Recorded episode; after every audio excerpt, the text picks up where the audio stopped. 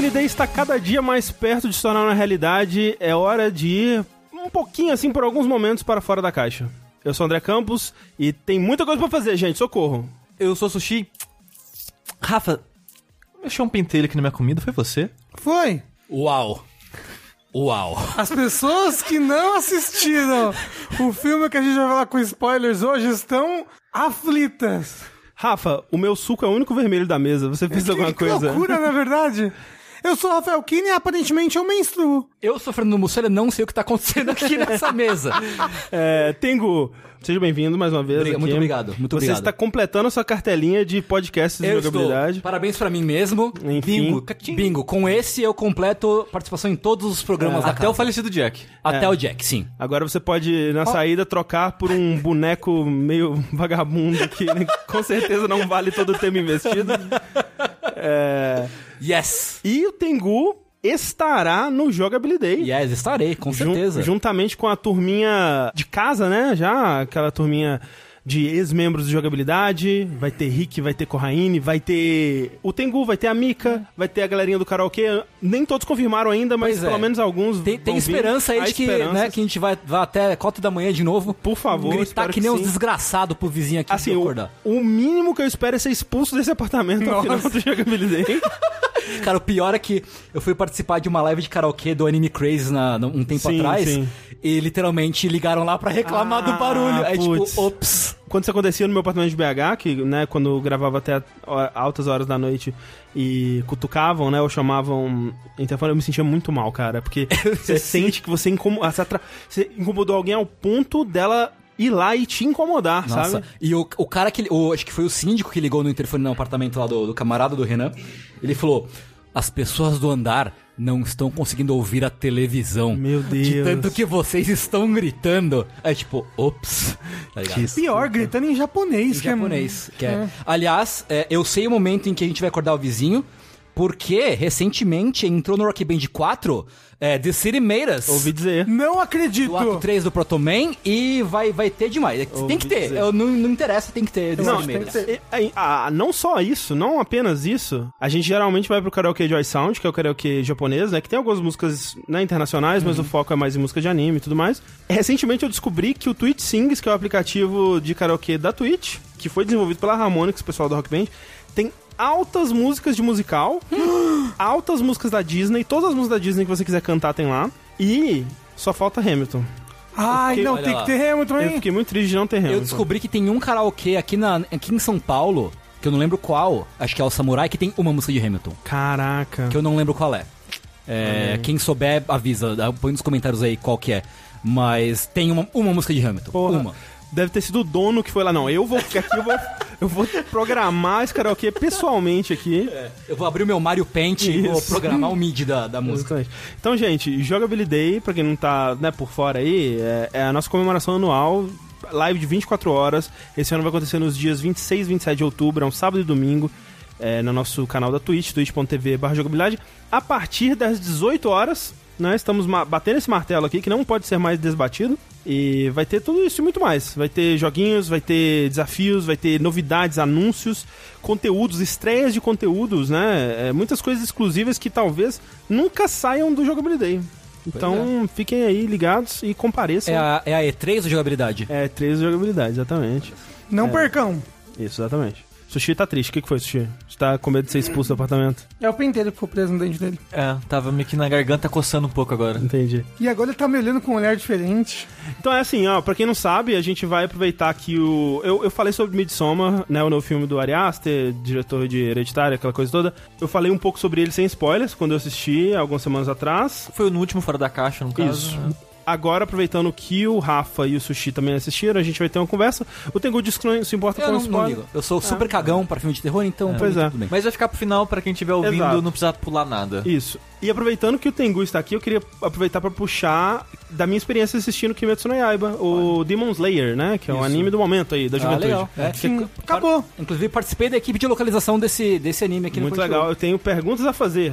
Com spoilers, vamos falar com spoiler? O André não viu tudo. Eu não vi tudo ainda, não. Ah, porra, André. Ué, eu tô vendo devagarzinho, um episódio por dia, de vez em quando, assim. Eu devo estar no. Ó, o último episódio que eu vi foi o.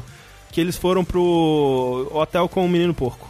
O hotel? Que é depois da Casa do Tambor. Isso. Tá, Logo ok, depois ok. que ele... Ah, tá. Eu acho que a saga que eu menos gostei foi da Casa do Tambor, inclusive. Ah, eu dormi várias vezes em alguns episódios. Talvez você só tava Casa com sono. É, mas aí eu ia tentar assistir de novo e dormia. Ia tentar assistir de novo e dormia. Então, Não, alguma coisa ali me deixava com sono. Vai ver que é o tambor, vai ver que eu sou suscetível a uma espécie É. de hipnose. Quando eu falei no Twitter assim, nossa, acho que eu preciso assistir esse tal de Demon Slayer aí que tá todo mundo falando, né?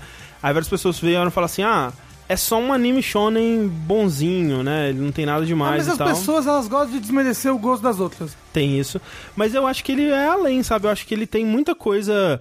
Ele não ativamente está lá buscando subverter o shonen de porradinha. Mas ele faz muitas coisas que dão um frescor, assim, sabe? Eu acho que desde o, da forma como ele aborda o, o uso de poder, a habilidade do personagem principal, né? Por mais que, assim, eu prefiro o, o tipo de shonen de porradinha que a gente até comentou daquela vez, que é tipo um Hunter x Hunter, o tipo Yu Hakusho, que tem muito de estratégia no combate, regras e tudo mais. E o Kimetsu no Yaiba, até agora pelo menos, ele é muito...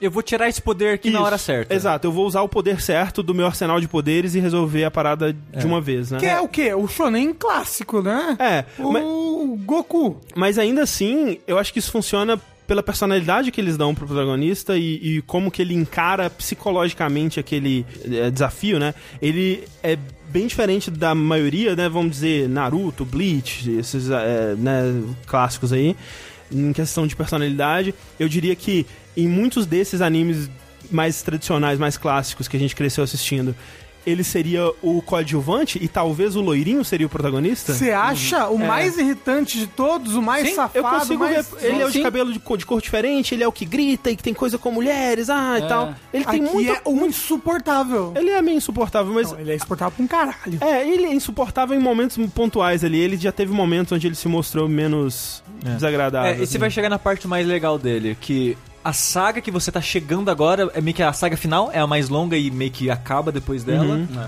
E a luta dele nessa saga é muito, É muito boa. boa. É, o episódio todo é muito bom mesmo. Sim, sim. É, eu acho que o- eu gosto do, do Tanjiro especificamente porque ele, é, é- ele, ele vem meio de uma leva de protagonista soft de mangá, tá ligado? Tipo o Deco do é, Academia. exato. Ele Ah, é nossa, bem eu na, na vibe do Deco. Que é é. tipo um personagem que ele é herói, mas ele é tipo, ele tem sentimentos, ele, é- ele meio que se estrepa, ele se magoa, É, ele é meio é. que inocente, Sim. tem uma inocência assim e tal.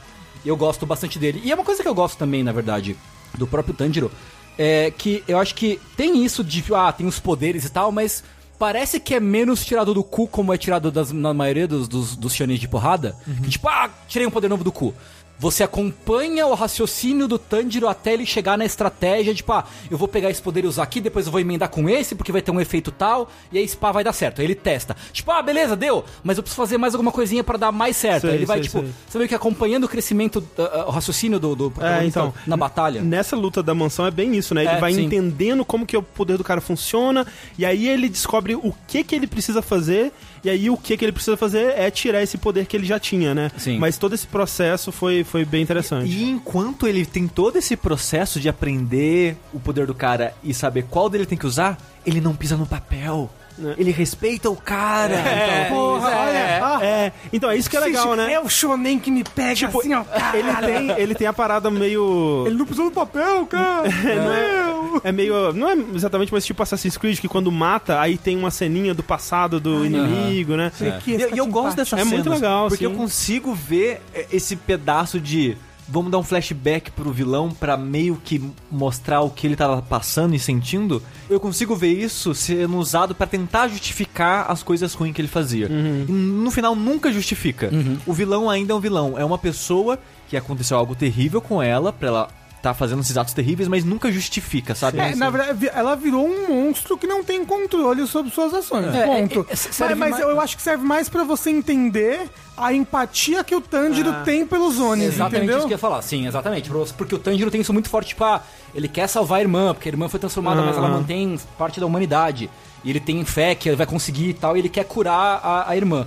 E é justamente uma coisa muito forte, que vai ficar mais forte depois, você vai ver mais, vai ficar mais forte mais pra frente, é que o Tanjiro ele tem isso, tipo, de querer, ele sabe que os, que os Onis são foram pessoas e que, tipo, não, não é por necessariamente, assim, eles são Onis, são filho da puta, Sim, eles fazem sim, maldade. sim. Mas não é porque eles são Onis que eles são pessoas ruins au- automaticamente, porque eles fazem coisas ruins enquanto, enquanto Onis. Aí você vai descobrir que tem outras motivações, talvez são forçados, talvez tem algo ali por trás forçando eles a fazerem coisas terríveis, às vezes Inclusive, eles não querem. esse episódio é foda. E eu gosto disso porque ele humaniza os monstros ao mesmo tempo que dá muito mais profundidade pro protagonista. É muito fácil você fazer um protagonista que é tipo, ah, é o bonzinho bobo que, sei lá, é tipo o Jonathan do, do parte 1 do Jojo. Ele é só bonzinho bobo, ele meio que não tem personalidade. Ele, é o, o, o, o cavalheiro, né? Ele é o. Então, ele é um estereótipo Sim. e não tem uma personalidade, sabe? Ele é só, tipo, bonzinho por ser bonzinho e ele é bonzinho em tudo que ele faz e Mas tal. é porque ele tem 14 anos e Exato. corpo de 37. Você olha pra ele e você fala, esse cara Se tem o 14 Akira anos. Toriyama pode, o Hirohiko Hara também pode. Se o Gohan com 6 anos pode ser tudo trincado assim, o Jonathan também pode. E, e o Tanjiro, ele consegue ser, tipo, o cara bonzinho, o cara que vai dar muitas vezes a outra face pra quem é uma pessoa que, sei lá, um amigo, Sim, o, alguma coisa. Eu, eu não, Inosuke, né, que é o porco? Aham. Ele fica puto, né? Tipo, por que, que você não tá brigando comigo, cara? É. E, mas ao mesmo tempo, se, se ele vê alguém fazendo uma cagada, ele vai lá tentar corrigir isso, sabe? Então, tipo, ele é um cara bonzinho, mas com equilíbrio. Ele é um cara com coração que tenta lutar por algo maior, mas ao mesmo tempo ele tem outras facetas, ele não é só um clichê. É, Você e sabe também- quem é muito isso? E é muito bem explorado essa faceta dele? O Gon, do Hunter x Hunter. O Rafa todo dia tentando fazer o, Ra- o André assistir. Mas, cara, o Não, Gon é muito interessante. Eu só não assisti. Porque você é um Hunter monstro. Não, é porque eu sei que eu vou amar tanto que eu tenho que guardar, Não, entendeu? você não tem que guardar, ele- você vai morrer. entendeu? A qualquer momento você tem que É, assistir. isso é Eu também nunca vi li Hunter x Hunter. que isso, Tengu? Você é um otaku raiz. Desculpa. sabe que sabe cantar Evangelion? É, o maior Porra. fã de Evangelion. Exato. E eu gosto, assim, que apesar dele ter sentimento, dele chorar pelo inimigo que ele matou, dele ir lá e abraçar o inimigo, né, nos últimos momentos Ele segura e tal, a mão segurar dele. a mão e tal. E essa coisa toda, ele não chega a ser também aquela coisa assim... Ai, mas eu não posso te matar, ou não posso lutar e tal. E- Não, ele sabe o que ele tem que fazer, aquilo, ele vai sofrer por aquilo, mas ele... Eu acho que nunca rolou aquele clichê de anime que, tipo, meu Deus, eu não posso matar o vilão porque ele é meio bom. É, E então. algo terrível acontece. Ele Exato. fala, oh meu Deus, e agora? E coloca as, a- as crenças dele em xeque e tal. Sim. Tipo, o Kimetsu não perde tempo com isso. É. Ainda bem. É, eu gosto muito disso. Eu tô gostando muito, muito mesmo, assim, mais do que eu esperava. E tipo, é foda porque quando eu e o Rafa a gente falou, a gente tava aqui no episódio 16. Não tinha terminado essa saga que o André vai entrar agora. Não. Da floresta. Não, tava durante ela. Não, não. Foi não. o penúltimo episódio dela. Essa saga acaba, acaba no episódio ah, 20. É, foi aquele episódio lá que explodiu minha cabeça. Exato, foi o penúltimo dela. Essa saga acaba no episódio 20, ó, se não me falha. É, eu 20 ou lembro 21. que eu comecei a assistir quando o episódio, acho que 19, explodiu a cabeça É, dele. isso mesmo, É, isso é, mesmo. foi, foi- foi isso. A gente tinha assistido o 19 e a gente gravou fora da caixa que a gente falou do Demon Slayer.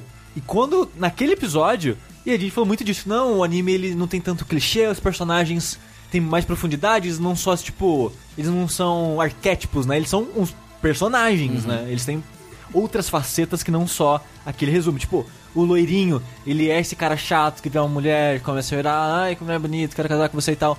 Mas aos pouquinhos, aos pouquinhos, pra ele, ele tá ganhando mais profundidade. Ele ainda é chato, mas você vê que ele tem mais coisas lá. Na saga depois dessa, ele é muito chato. Mas, o primeiro episódio desses últimos seis episódios, que é quando apresenta os Hashina, É muito ruim. é muito ruim. Porque eles pegam. Eles meio que estão construindo que quando vão apresentar o- os caçadores né, de demônio, os caçadores de Oni, eles falam, ó, tem ranks e tem um rank top lá. Eles apresentam os caras top, que são 12 pessoas, e é só triste, cara. É. Porque eles tentam apresentar 12 personagens de uma vez.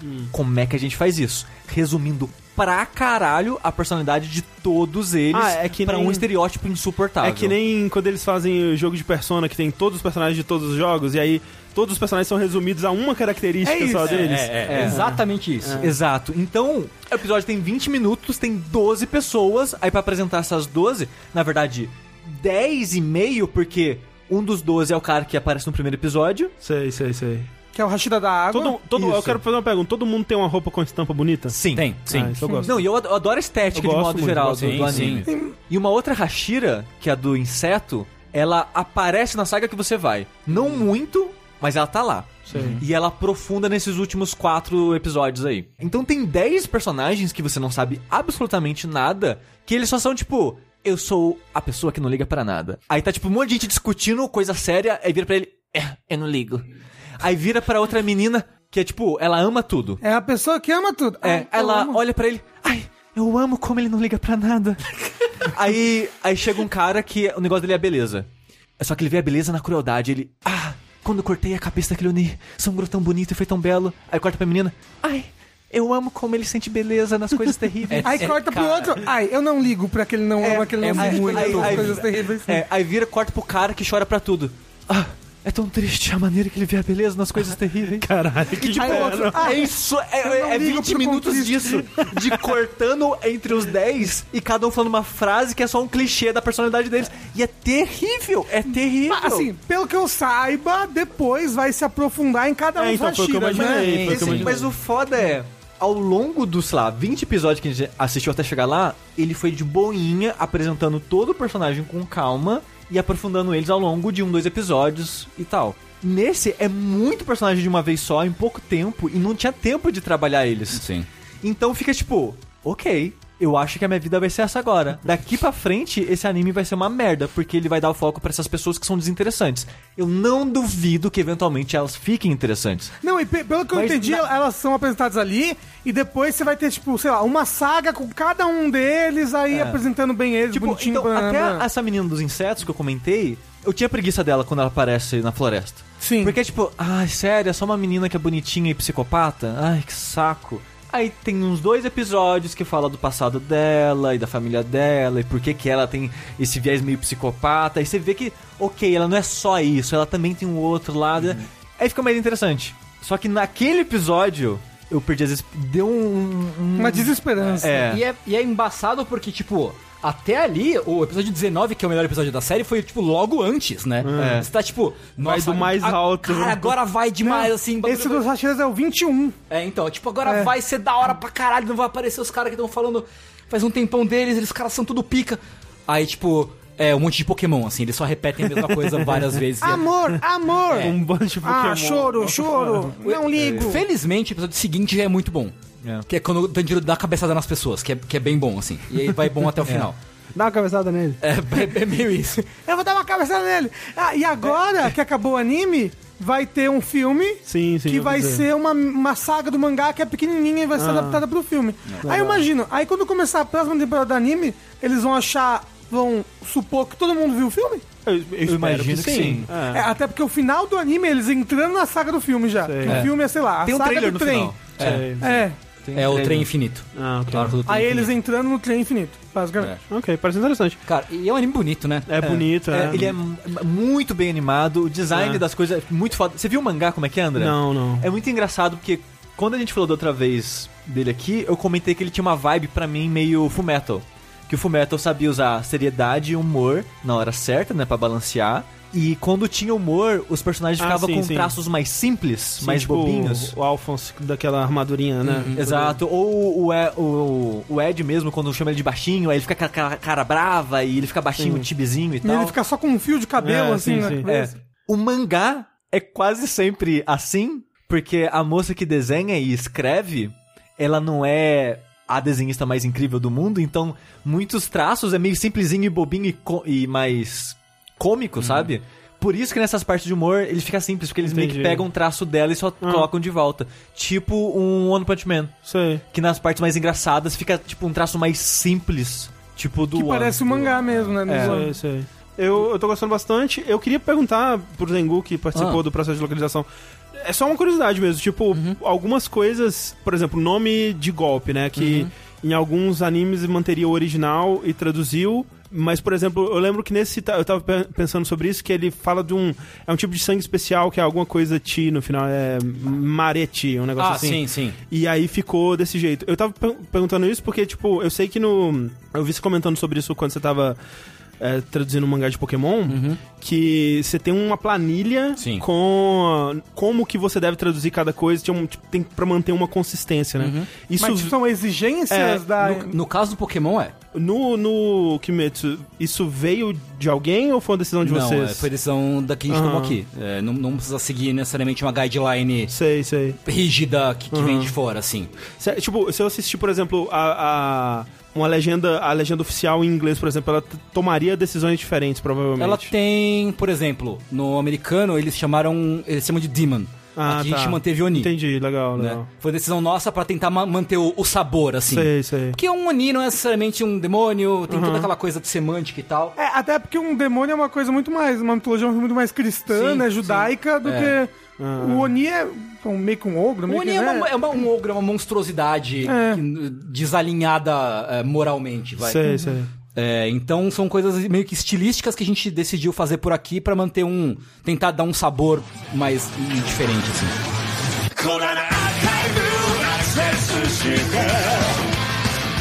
Yes, I don't think it's right.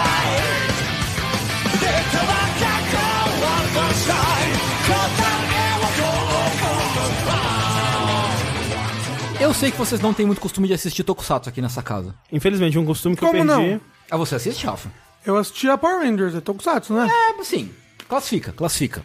Então, só isso. Então tá bom. Pra Tá quem, bom o não, suficiente. pra quem não sabe, o que é Tokusatsu, Tengu? Tokusatsu são aqueles programas de homens adultos vestidos de colã Aham. e algumas peças de armadura esporádica, assim. É, tipo- Sim, e aí eles vão tirando, né, as peças de armadura. Isso, é. E aí eles fazem cócega um no outro enquanto tá preso na cama, né? Mó Esse loucura. mesmo, é. Não é esse? Exatamente.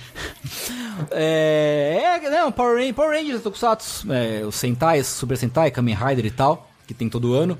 É, É. que tem, se as viúvas da manchete lembram É, bem do. Kamen Rider Black e tudo mais. Não rolou uma parada que ia ter um filme do, do, do Jaspion? Vai ter. Vai ter. Dizem que vai ter um, man, um tanto um mangá do Jaspion feito pelo Fábio Yabu, Olha aí. quanto um filme brasileiro do Jaspion. Caraca, como as Um coisas são, né? brasileiro? Exato. Sim, brasileiro. opa! Sancionado pela. pela Toei. Toei, aí. Loucura. Loucura. É, o fato é que é, Kamen Rider tá numa, numa leva muito boa, nesses últimos anos são umas séries muito boas. É porque, assim, a gente pensa em Tokusatsu como algo do passado, né? Algo dos anos 80, Pois anos é. 90 e tal. Mas desde lá, desde, sei lá, anos 70, né? Anos 70. Até sim. hoje ainda tem séries do Kamen Rider e Sim, outros. sim, sim. Tipo, o Kamen Rider Tem teve- Power Rangers até hoje, é, né? Sentai Power Rangers nu- nunca parou, assim, da década de 70 até agora, nunca, nunca parou. Kamen Rider teve uma parada ali em 86, foi o Black RX, que foi a última série do- da, da era Showa, e eles vol- voltou em 2000, 99, agora não lembro, acho que 2000, Ah, tá. com Kuga, que é o primeiro da era Heisei. E agora acabou a era Heisei, agora tem a era Reiwa, e aí o primeiro Kamen Rider da era Reiwa é o Kamen Rider Zero One. E da, dali até aqui nunca parou, assim, teve série de Kamen Rider nova todo ano. E todo ano muda o protagonista. To- é outra série, todo ano é toda série. Não É- tem relação um com o outro? Então, É tipo Power Rangers, né? Power Rangers era outra série e aí alguns tinham alguma relação com o outro, tinha É. um crossoverzinho. Mas hoje em dia, recentemente, começou a ter mais relação entre, tipo, até Power Rangers até. Começou, tipo, ah, um cara que era de uma série antiga volta pra ser outro membro de outra cor na nova e tal. É porque eu pergunto isso porque eu sei que depois de um tempo, Power Rangers teve isso, eu não sei se Kamen Rider teve, daquele ou é um filme ou um especial ou alguma coisa que junta todos os Rangers Tem. e tal. Aí você vê, a justificativa é que, é que, tipo, vem de outros universos paralelos e não sei lá o que. Então, tipo, às vezes realmente não tem ligação direta no mesmo É. mundo, né, de história, nem nada. E eu lembro que os primeiros Power Rangers que passaram aqui no Brasil, eu acho que nos Estados Unidos também devia ser assim, eles não eram os mesmos Power Rangers lá no Japão. Não. Eles eram outros Super Sentais. Sim. Mas aí aqueles davam um, um Gary Gary pra parecer que era tudo uma mesma, uma mesma É, história, né? O que eles faziam? Tipo, eles pegavam as cenas de ação originais, a cena, tipo, de luta com uniforme, com Na robô e tal, na pedreira, né? Do original, japonês. E aí eles filmavam a parte novelinha aqui, no- aqui entre aspas, nos Estados Unidos, né? Então. Não, é- não era no Projac? Talvez seja, nunca saberemos, não é verdade? Eu assistiria um Sentai com o. Com, Luciano Huck. Luciano Huck, por exemplo. Assim. Ele ia ser uma cabeça, um nariz Fagundes. gigante, um nariz gigante num- num- numa bolha, assim, tipo, Sim. num, num tubo. Pois é, eu assistiria. E aí eles costuravam tudo pra parecer que era uma coisa só, né? É, Tanto que. Os Power Rangers aí, eles eram é, Power Rangers normais. Sim. Aí eles viraram ninjas. Sim. Aí eles viraram é, no, no- na lua, né? Sim, sim, sim, sim. Né, no espaço. Sim. aí uma morreu. Não tinha uma parada que numa dessas adaptações tinha um. Uma criança que virava um É, adulto. então, era era o azul. Era, era o. Turbo, eu acho, que era dos carros, né? Que ele ficava, crescia quando, É, então, quando é transformava. Na, na primeira série de Power Rangers mesmo, Notória, ela é infame, porque a- o Ranger amarelo do Sentai é homem. Ah, sim, sim, E sim. aí da- do, do Power Rangers é uma menina. É uma menina asiática super magra, magricelinha. Eu não sei a partir de qual série eles começaram a fazer tudo produzido nos Estados Unidos mesmo. Tudo. Tudo, tudo, Desde- tudo. Até as lutas. Tipo, eles, eles licenciam a série original pra usar uniforme, robô, não sei o quê. Designs, né? Design, né? Aham. A marca e tal. Mas eles fazem, produzem tudo é, local, assim. Caramba, É. mas peraí, e aí a história é a mesma? Não, não necessariamente. Às vezes, às vezes ela é parecida, às vezes ela é bem diferente. Ah, mas aí o design é o mesmo, então você pode vender o mesmo boneco. E sim, sim. Ah. Espertinho, espertinho. Ah, malandragem, malandragem. É, tipo, eu lembro que os últimos que eu vi assim era o Time Force, que eu lembro que eu gostei bastante. Tinha um que era de bombeiro, que eu gostava muito Sim, é também. muito bom. É Power Rangers to the Rescue, sei lá. Alguma coisa. Lightspeed Rescue. Lightspeed Rescue. Porra, era muito bom esse, hein? Lightspeed Rescue, é bom. é, eu vi um dos que era ninja de novo. Tem uma porrada que é de ninja. Um, um que era Força Fera, alguma coisa assim. Na dúvida, façam ninjas. O Força Animal, que é esse daí, o vermelho, ele vai remando da Amazônia até os Estados Unidos. Isso é uma coisa que aconteceu de verdade. Que maravilhoso. É que nem a? Sol cruzando os Estados Unidos, lembra da novela América? É isso aí, né? É isso. América Power também é Kotokusatsu. Exato. By the way. Um tokusatsu brasileiro. Brasileiro. É igual Bambu Luar. É, Mais Kamen Rider. Kamen Rider. Kamen Rider desse ano é muito bom. É, chama Zero One, porque ele é uma brincadeira com a- o nome da era Reiwa. Porque Rei é zero e Wa de One, então Ah, Zero Reiwa. One, Reiwa, ah, Zero One. Tem toda uma coisinha assim. E ele é o Kamen Rider Tony Stark. Hum. Porque Ah. As ele... pessoas sabem que ele é. Sabem, sim. Ah, legal. Porque ele é um CEO de uma empresa que faz androides. E aí todo o lance é que, ah, no começo da história, a gente tá no futuro, obviamente. Tem uma empresa que faz androides que são bem humanos e tal. Eles eh, são feitos pra fazer, ah, androide barbeiro, androide motorista de táxi. Detroit Becoming Human. Ó, ó, ó o David KJ na vanguarda, de novo. E aí tem essa empresa que faz os androides e tal. Ah, só que aconteceu, aconteceu algum grande desastre no passado envolvendo androides, que ninguém sabe o que é. Ah, e aí é uma área na cidade que tipo, ela é toda. Ela é em volta numa redoma e ninguém vai lá e tal. É só. É, Só os androides loucos. É, só mora androide louco lá. Ah, não, pera. Então a área que deu problema que ficou ao redor da redoma? Foi, foi dentro da redoma. Eles prenderam a área. Prenderam-. Eles isolaram a área. Ah, Porque normalmente em coisas é, futuristas, as pessoas que sobreviveram estão dentro de uma redoma. E o Não. mundo pra fora que tá tudo destruído. Não é pós-apocalíptico, felizmente. Ah. É bem, bem feliz, na verdade. Então, tipo, os androides são felizinhos e tal. E aí. Mas qual foi o erro que aconteceu? Ninguém Não pode sabe. falar, é spoiler, Ah, Sushi. o erro não sabe. É, ninguém sabe o que aconteceu. Assim, é, o lugar que explodiu era pra ser meio que uma cidade piloto, onde só androides iam morar, assim. Ia ser a cidade dos androides. Aí aconteceu alguma coisa que ele explodiu.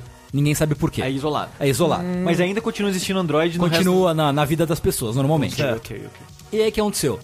O presidente da, dessa empresa morre no, no primeiro episódio. E ele vai escolher o sucessor dele. E aí tem o filho dele que tá, ah, ser, ele é todo meio pau no cu e tal. Ele fala, não, agora eu vou ser o presidente, vou ser tudo bambambam, papapá. Vou, vou colocar um- uma pintura minha, assim, na, no saguão de entrada da empresa gigante, uma coisa bem brega, assim. Só que aí eles vão ler o testamento ele fala, não, eu quero que o meu neto seja o presidente da empresa. E o neto, que é o protagonista da série, ele é, é, um moleque, adolescente e tal, que ele, o sonho dele é ser o comediante. Então ele vai, tipo, em parquinho de criança, fazer uns, um stand-up pra criança, não sei o quê. Só que ele é muito sem graça, ninguém ri das piadas dele. Esse não é aquele filme lá do Joker? E aí ele vai lá e fala: Não, gente, não quero, não quero ser presidente, não, e tal. Tô de boa. Só que aí que acontece? Acontece um ataque de androides malucos. oh, No não! parquinho, no parquinho em que ele tá se apresentando. Mas é a primeira vez que acontece isso? É a primeira vez que acontece isso. Que as pessoas saibam, pelo É, menos. sim. Os androides loucos atacam o parquinho. E aí o cara Baidu, fala... isso daí, e aí, e aí o, o- ele é, o Aruto, que é o protagonista, ele é amigo do dono do parquinho. E o dono do parquinho fala... E aí uma criancinha chega assim, vai ter mais showzinho amanhã? E ele fala... E aí tira na cabeça da E criança. ele fala, infelizmente, os androides loucos destruíram o parquinho. e não vai ter show amanhã. Aí a criança fica mó decepcionada porque não vai ter show amanhã. E aí o protagonista ele fala: Eu preciso lutar por essas criancinhas. Olha que aí, ter show amanhã." caralho. Só- chamada E do- aí, da o que aventura. acontece? Por que, que ele vira de fato o presidente? Pra poder CEO. ter dinheiro e fazer parquinhos Porque novos. o, o presidente, o velho que morreu, ele deixou um sistema de segurança contra androides loucos. Porra! né? Ele sabia que podia acontecer isso, e ele se preveniu. Só que a única pessoa capaz de vestir a armadura e tal Foi feito sob medida pro pro moleque. presidente da empresa. Que Ah. Qualquer pessoa que fosse presidente. Tipo, Então ele fala: Eu aceito ser o presidente se eu puder defender o sorriso das pessoas. Porra, caralho. Maravilhoso. Excelente. E aí, Eu só, eu só queria. Eu não sei se, se todo mundo tinha percebido isso ou não, mas é 01 e a história sobre androids. sim, Ah, ó, sim, tá vendo? sim. É, Tudo, aí, né, tudo se encaixa. Porra. Aí ele tem uma secretária robô Android que, anda, que anda com uma maletinha e ela dá uma maletinha pra ele com, a, com o transformador. Quando você fala Caralho, é muito homem de ferro. aí uma mesmo. secretária robô, ela é CG? Ela é um robô? Não, não, não, é uma pessoa, Uma com uma roupa. Ah, ok, ok. Ah, os androides parecem humanos. Sim, sim. Ah, a ok, única ok, diferença que os androides têm, eles André, têm, tipo, orçamento, né, André? Não, mas vai saber, né? Os androides ele tem meio que uma tatuagem de chip no Ah, pescoço, ok, em algum lugar do corpo. Eles têm tipo uns fones de ouvido que brilha pra falar, olha, eu sou um androide. Sei, sei. Basicamente, assim. É, e aí ele aceita e ele se transforma no Kamen Rider Zero One e ele vence o. o, o- Os o robôs do O parquinho. robô do dia, robô do parquinho. É, e aí todo lance, tipo, ah, eu, eu sou um cara meio, meio que não se encaixa, mas ele tem que ser presidente da empresa e tal. E a série tá no sexto episódio agora. E ela tá, mu tá muito boa, porque. Primeiro que ela não tem enrolação, então, tipo, vira e mexe a. a- O, o Tokusatsu se resume às vezes ao monstro da semana. Sei. Tipo, ah, vem um monstro, acontece uma coisa, explode um bagulho, ele vai lá, luta, ganha e acabou. No Zero One eles sempre avançam a história, Ah, o que é legal. bom. Legal. E aí tem tipo umas, umas indagações, tipo. Rolam umas indagações Blade Runner, tipo, ah, os androides Ah, são humanos se não são humanos e tal. Tipo, eles começam a desenvolver consciência. E aí tem os androides do mal, eles chegam e falam, ah, vamos ser amigos pros androides do bem. É, e tipo, eles espetam coisas nos androides pra deixar eles loucos e atacarem a, a cidade e tal, e matar os humanos. É, e aí te- teve um episódio até que, tipo, ah, o cara teve um, um velhinho, contratou, comprou um androide, porque ele, ele era um androide dublador de anime. Era uma menina que era dubladora de anime. E, tipo, Estão ah, tomando os nossos a dublador, dubladora sensação do momento, ela é android, não sei o que e tal. Só que o cara, ele comprou esse android porque ele- a filha dele morreu. E ele comprou um android pra ser igual a filha dele. Caralho. Isso é uma violação das leis do estatuto do, do bagulho dos androides lá. Aí vem a polícia e fala, ó, você vai preso, cara. Não, isso aí não pode. Você vai preso, cara. É, porque tem uma task force de caçadora de androides rebeldes, basicamente, né? Então, e, e é engraçado porque, tipo, ninguém ri das piadas do protagonista. Ninguém ri. Ainda. Mas as crianças Ainda. do parquinho. A única pessoa que ri é o maluco Ed as fuck do esquadrão de extermínio de android. Ele, não, os androides são todos do mal, tem que matar android, não sei o quê. Só que só ele ri das piadas do protagonista. Olha então ele aí. tem um lado humano, assim. Um ralo, mano. E aí esse cara quando se transforma é mó da hora, porque ele se transforma com uma, um- uma pistola. E tipo, ele coloca o, o- o- tipo um, um USB numa pistola assim e atira. Excelente. Ele fala assim, ele fala, Henshin, transforme. Aí ele trans- atira, a bala de transformação vai e volta, aí ele soca a bala, Caraca. a bala se abre e cobre o corpo dele na armadura, assim. A é legal pra caralho. As transformações, né, cara? É Sempre animal, tem que ter uma, um plot é twist animal, novo. é animal. Enfim, a série tá muito boa. O primeiro episódio tem pra assistir de graça no, no canal do YouTube da TV Açaí. Ah, eu lembro quando rolou isso, é verdade. Mas aí dá pra. Mas tá em japonês. É, eu não sei se eles colocaram legenda, mas dá pra assistir de graça. Pessoas da internet legendam e disponibilizam legendas, Ah. não é verdade? Não tem no Crunchyroll. Não tem, infelizmente não tem no, no No Crunchyroll. Crunchyroll tem série live action? Tem Ultraman. Tem Ultraman. dorama? Tem Dorama. Tem vários doramas. Tem Dorama. E tem Ultraman. Nunca vi. É, mas então, tipo, é uma série de Tokusatsu que é muito boa e que eu posso recomendar pra quem não conhece Tokusatsu, porque é uma série que ela mistura bem galhofa e história interessante. Então, tipo, não é muito palhaçada nem muito quero ser Ed as fuck, assim. Então é uma série divertida, com uma história interessante, personagens legais, que eu acho que dá, dá pra assistir legal, assim. Se alguém tá afim de começar a assistir algum Tokusatsu agora, qual você recomendaria, Tengu? Ah, Pode ser um Super Sentai. o me- não, o melhor Tokusatsu que eu acho que a porta de entrada é o Kamen Rider faz. É o Kamen Rider 555. Que é o das frutas? Que é o de. É de telefone celular. Das suas é o Gaim, né? É o Kamen Rider Gain, o da Surtas. Não recomendo ele. Não recomendo? Não recomendo. Porque, assim, ele é bom, mas ele é muito esquisito. É. Então, eu ia falar dele porque quando ele tava passando, era todo dia. Saiu um episódio novo no meu Twitter e parecia um monte de gente falando dele. Sei. E foi a única vez que eu vi isso na minha vida. Peraí, mas ele é mais antigo, né? Ele é 2014. Ah, ok. 2013, 2014. Ah, ok, ok. É, e ele, é- ele é escrito pelo mesmo cara do Madoka. Olha aí. Ah, what the fuck? É, do Genrobot, glorioso Genrobot. Mas recomendo que a Rider faz, porque a história dele é muito boa, tem uns personagens muito bons. É, a armadura é legal pra caralho, tem uma ação maneira, uns monstros legal. O núcleo de monstros é sensacional, assim, é muito bom. O manto do Kamen Rider, então ele, ele muda de série em série. Tipo, ele não é uma entidade que Não. encarna em alguém. Não, não, não. O, o que mais parece é o design, né? Tipo, todos os Kamen Riders têm alguma coisa no design que. Ah, isso é um Kamen Rider. É, tem, tem motivos, vai. Assim, tudo Kamen Rider se transforma com um cinto de transformação. Ele tem os olhão grande, né? Que é uma herança do primeiro Kamen Rider, que era temático de inseto. De né? certo. Então é meio que uma herança disso. É, mas não tem uma coisa, tipo, que passa de mão em mão nem nada, assim. O que às vezes acontece é que, assim, tem filmes especiais que o Sushi falou, né?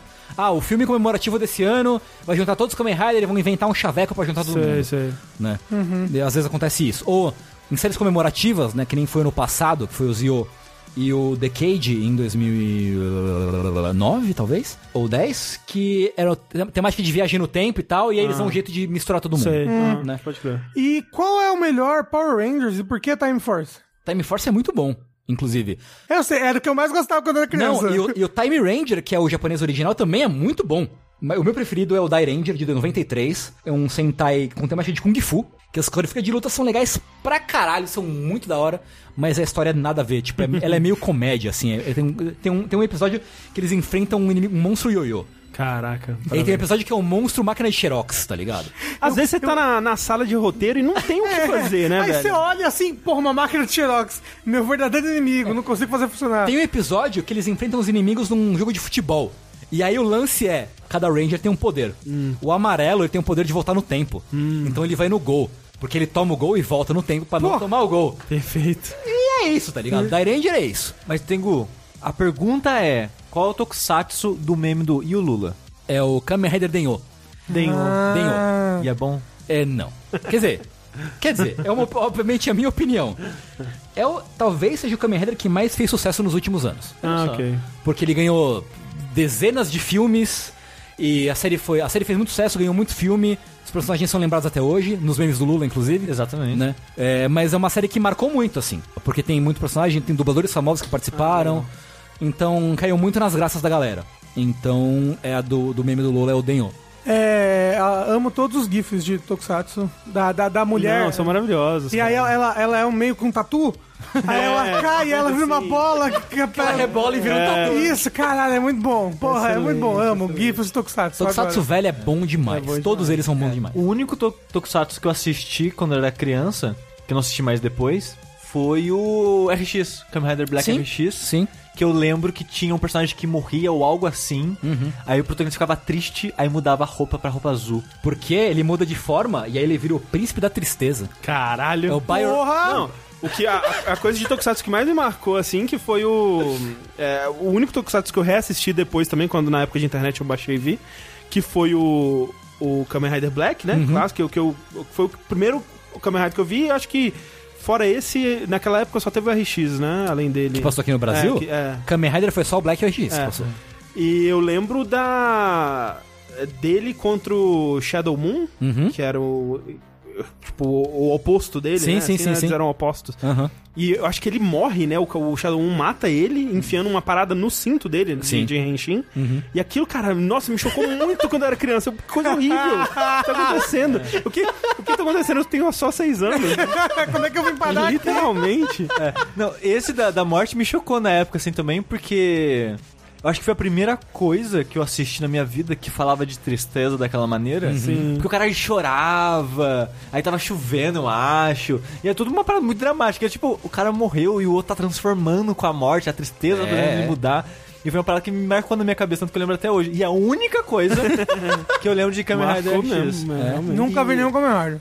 E outro Tokusatsu que eu assisti alguns episódios eu gostava porque eu achava. Na minha cabeça de criança eu achava legal, hoje em dia eu acho legal porque é tão tosco. Que é um cara que ele virava carro. Machine Man. É. É, Que ele, que ele virava ou ele an- andava de Então- carro deitado? Então aí que é. Porque ele- quando ele ia transformar, ele meio que, sei lá, aparecia meio que uma montagem tosca com os efeitos especiais da época, que Quer provavelmente. dizer, maravilhoso. É, que ele, sei lá, levantava os braços pra cima, né? Ficava meio que reto. Aí na animação ele meio que deitava, né? é, Tipo, duro, meio que igual uma tábua, ele deitava reto. Aí formava um carro em volta dele e ele dirigia esse carro deitado. Excelente. É muito imbecil. Não tinha um seriado americano, cara, assim, Tem- super máquina, minha mas não tem máquina, nada a ver com isso, minhas não máquinas. Não, mas é um, um desenho animado que o cara virava um carro também, mas enfim. É.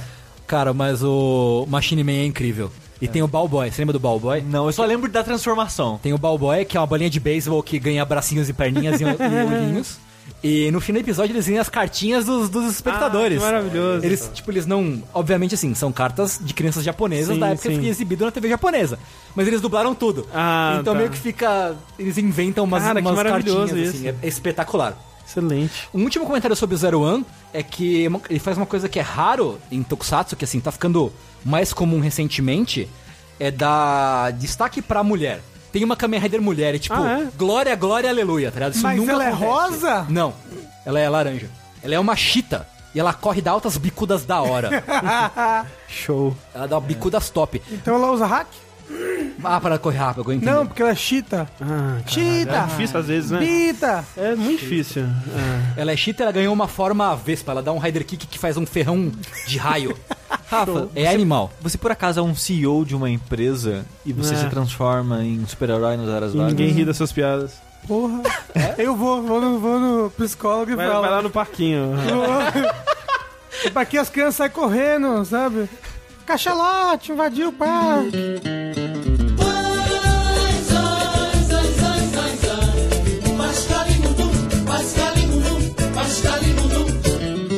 Falando já em cultura japonesa, a gente falou já de anime, falou de tokusatsu, eu, enfim, vou falar de algo que não é algo de assistir, é algo de fazer. Olha aí. Olha aí. Sexo? Não, ainda não, ainda não fiz. Ah, Essa semana da gravação do Fora da Caixa, um amigo da Thalissa recebeu um amigo dele da Alemanha aqui em São Paulo. Na verdade, o amigo da Thalissa ele não é de São Paulo, ele é de uma cidade próxima, Jundiaí, e ele queria mostrar São Paulo pro amigo dele, e ele pediu ajuda pra Thalissa de, olha, você tem ideia de lugares pra visitar e tal. Então a gente teve um dia que a gente saiu e eu não sabia que era possível fazer tanta coisa num dia só. a gente foi em três exibições, passeou no parque do Ibirapuera, foi no Icoxa, foi na, no Mercadão de São Paulo, tomei de novo o golpe das frutas, ah, é impossível. proposital dessa vez porque eu não consegui. A pessoa chega e te dá um morango com um negócio gostoso lá, você você compra. Não, dessa vez eu comi uma nova fruta. Eu comi, eu esqueci o nome da fruta agora, que ele falou: Não, experimenta essa fruta aqui, ela parece leite condensado. Eu falei, cara, para de falar bosta. Eu comi o negócio e caralho, é a fruta mais doce. e é um doce insuportável de tão doce que é. Eu Qual falei, que é o nome da fruta? Eu preciso eu saber. esqueci o nome. Porra, Sushi. É só, sei lá, tomar o golpe que eles vão te falar. Ah, eu vou lá, hein. Eu quero a fruta que parece com leite condensado. Aí vem cá aqui atrás que eu vou dar uma fruta pra você que parece leite condensado. É tipo, a textura obviamente não é cremosa e tal, mas não, o né? gosto... Meio. Mas é muito doce, é ridiculamente doce. Parece que eles injetaram açúcar escondido na casca da parada. É, ri- é bizarro. Mas aí a gente começou o dia, né, indo no Mercadão, de novo. Comprei algumas coisas que eu acabei fazendo Ragu, pras visitas. É muito engraçado que toda vez que um gringo vem pro Brasil, você tem que apresentar as comidas brasileiras. Ah, sim. Sim. Tem que enfiar coxinha na pessoa, Eita! brigadeiro, aí tem que comer churrasco, e tem que comer feijoada. E pão de queijo. Exato. Passa, tem que socar mesmo. E, e é triste porque o, o cara, ele tava entrando em, numa dieta, num regime, Ah. e ele não queria comer muito. Ah, mas ele foi viajar, não, se faz Pois regime é, ele- ele foi- pa- menino, com foi o passar do tempo, ele foi ficando mais assim, porque ele... E foi até engraçado porque ele... Como a gente aqui em São Paulo tá tão acostumado com a cultura, cultura japonesa no nosso dia a dia, sei lá, comer lamen, comer sushi e, coisas do tipo, assim. Até foi saindo pra outras cidades, né? No Brasil, de modo geral, pelo menos no Sudeste, é bem comum, sei lá, sushi. Mesmo em cidade do interior, assim. Ah, é. A gente já inventou todos os X possíveis aí. E na Alemanha, não tem muita influência japonesa. Ele falou que tem muita tailandesa e um pouco de chinesa, mas não tem japonesa. Então ele nunca comeu nada de culinária japonesa na vida dele. Caramba. E eu fiquei meio chocado com isso. Então a gente falou, não, a gente tem que ir no Ikocha hoje. A gente vai te apresentar lamen, e você vai comer gyoza, aí você vai comer isso e aquilo. Não, você não tem escolha, você vai comer essa porra, porque vai saber quando você vai voltar aqui e vai ter oportunidade. Mas antes disso, né, quando a gente tava no Mercadão, a gente tava lá, fez, a gente fez o, o amigo da Thalissa e o gringo passar pelo golpe das frutas. Aham. Tipo, a gente falou, ó, a gente vai andar por aqui, vai vir uma pessoa que vai enfiar uma fruta na sua cara, vai ser um golpe, Vai ser uma delícia. Vai ser, porque vai ser caro pra caralho, mas é as melhores frutas que você vai comer na sua vida, provavelmente. Mas saiba que é muito caro e você não é obrigado a comer. É obrigado a comprar, nem nada. Mas você vai ficar sem graça, o quê? Porque a pessoa. Enquanto você tá pensando em comer uma fruta, a pessoa já trouxe mais três. Então é foda. E aí você tá comendo, e você tá, porra, eu vou levar uma dessas pra casa, né? Porra, nossa, tem que levar pra casa esse negócio aqui. Isso não é um morango, essa porra aqui. Como assim? Parece um danoninho um, um líquido. Não, líquido não. Ainda, sólido. sólido. Ainda, ainda são as melhores frutas que eu já comi na minha vida, mas o preço subiu do ano passado. Que eu falei, eu Porra, falei é no dólar. Da, eu falei no fora da caixa quando caí no golpe, né? E dessa vez eu sabia que era caro, então eu comprei, sei lá. Ai, só vou levar oito morangos e oito da outra fruta. Que faz o parzinho com a fruta. Como é que é a fruta, Sushi? Eu esqueci o nome. Tâmara. Veio aqui ah, os universitários. Comprei, sei lá, oito de cada e dois dos maracujá com limão lá, que é um mini maracujá que é híbrido com limão, que é maravilhoso. Ficou caro pra caralho, porque subiu o preço e, ai meu Deus do céu. E a Thalissa brigou comigo, ela, falei pra você não comprar. mas eu falei, não, mas o cara me deu 15 frutas, como que eu não vou comprar? é foda, é foda. É. Aí eu tinha avisado pra eles, olha, a minha fruta favorita é o kiwi Sun Gold, que ele basicamente é um kiwi com marca, né? Ele tem esse nome específico porque ele é meio que criado em laboratório, que é um híbrido de banana com kiwi, que pra mim é a minha fruta favorita da vida. É agora que eu le- você falou, eu lembrei que eu caí, caí no golpe dessa fruta quando eu fui lá numa vez. maravilhoso. E é incrível, é muito boa. Muito bom. E eu avisei eles. Eu falei, ó, minha fruta favorita é essa e tal, mas tem essa e essa e essa. Os dois concordaram que pra eles a fruta favorita que eles experimentaram foi essa. Eles levaram 10 kiwis e foi um bela facada. Uns Foi uma 80 reais 10 kiwi. Ô, mais, foi mais, eu acho, É, hein? porra. Porra. Caro pra caralho as frutas de lá. Mas, esse Kiwi Sun Gold você consegue achar em alguns mercados. Pra quem é de São Paulo, pelo menos, você acha lá na Carrefour e Pão de Açúcar, outros mercados maiores, em, maiores assim, você acha. E é bem mais barato que o Kiwi do, do Mercadão. A gente foi lá comer o sanduíche de mortadela, clássico. Todo mundo que vai no Mercadão tem que comer sanduíche de mortadela. Sim, mas é. Lá tem muito lugar que tem A gente foi no original, a gente foi no original. Ah, é que eu sei que tem uns que são melhores que, os, que outros ali. É, a gente foi no que é o que criou, entre aspas, esse sanduíche, que é famoso pelo sanduíche, apesar que tem outros lugares que vende. Como eu e a Thalissa, a gente já tinha comido ano passado, quando foi comprar os ingredientes pro ragu e cair no golpe das frutas, a gente pensou, ah, vamos comer sanduíche de carne seca, porque a gente gosta de carne seca e comer coisa diferente e tal. O de mortadela é melhor. Você gosta, André, de sanduíche de mortadela? Eu odeio mortadela. Você Você tá louco! O cheiro me dá um, uma Sério? desgraça. Nossa, eu ia falar que eu, eu, eu achei que você ia amar, porque o sanduíche de mortadela vem limão um caralho naquele sanduíche. Eles espremem o limão inteiro, fica uma delícia. E, ó, isso daí já parece mais interessante. De repente, né? É, É, é. umas. É, e é- é- ele é meio enjoativo porque ele é gigantesco. É, tem mas- mais mortadela do que, sei lá, pessoas É, nossa, em São Paulo. Eu já vi esse sanduíche, não me parece uma coisa boa de Não, comer. mas é bom, eu não sei. É, é gostoso, é gostoso. Talvez seja, É, eu não juicy. experimentei, é. É, Sabe? Eu, eu não gosto tanto, assim. Eu Ah. aguento metade. Sei, sei, pra sei. mim, tipo, já ficou... Não, mas é exatamente isso. Tipo, É. pede só- o- a gente pediu um e dividiu entre eu e a Thalissa. e a gente terminou enjoado. Eu na como metade. um inteiro, ó, de boa! E fico, pega um pedaço do Bruno ainda depois. Caralho. Aí saindo daí, o gringo queria visitar muito o parque do Ibirapuera. E a gente foi lá, foi a primeira vez que eu fui também. É um parque gigantesco. Você não foi daquela vez que a gente foi filmar as paradas? Mas a gente foi por um Ah, outro sim. que é gigante. Sim, a gente não, nem sim, sim. passou naquele lugar, por exemplo. crer, sim. Mas a gente foi lá num negócio do Pokémon, né? Que a gente entrevistou Uhum. alguns ouvintes pro vídeo e tal. Mas a gente foi por um outro caminho, numa outra área, a gente deu uma outra volta. E eu vi mais do parque dessa vez, porque da outra vez a gente ficou meio perto da entrada, né? A gente andou um pouquinho pra dentro do parque. É bonito e tal, mas é meio triste. Porque não é muito bem cuidado, sabe? Você vê, tipo, grama morta, que já, já tá, tipo, na terra seca, umas árvores meio abandonadas, É sabe? o Kleber Bambam, você sabe, né? Ele quer destruir o parque todo, Sushi. Não para o menino. Faz umas duas semanas eu, eu fui com a minha esposa no lugar lá de ver as estrelas. Esqueci o nome. Observatório? É, observatório. Legal demais, assim, muito legal. Quem não foi, recomendo ir ao observatório porque é muito, muito legal de verdade. Você consegue perceber lá que a Terra não é plana? Ah, Não sei se eles me convenceram tão, tão Ok. bem assim, não sei. Ainda tenho minhas dúvidas. Ah, sei. Mas, tipo, eu, eu reparei uma coisa, isso que o Sushi falou, assim, andando pela marquise, tudo fudido, sabe?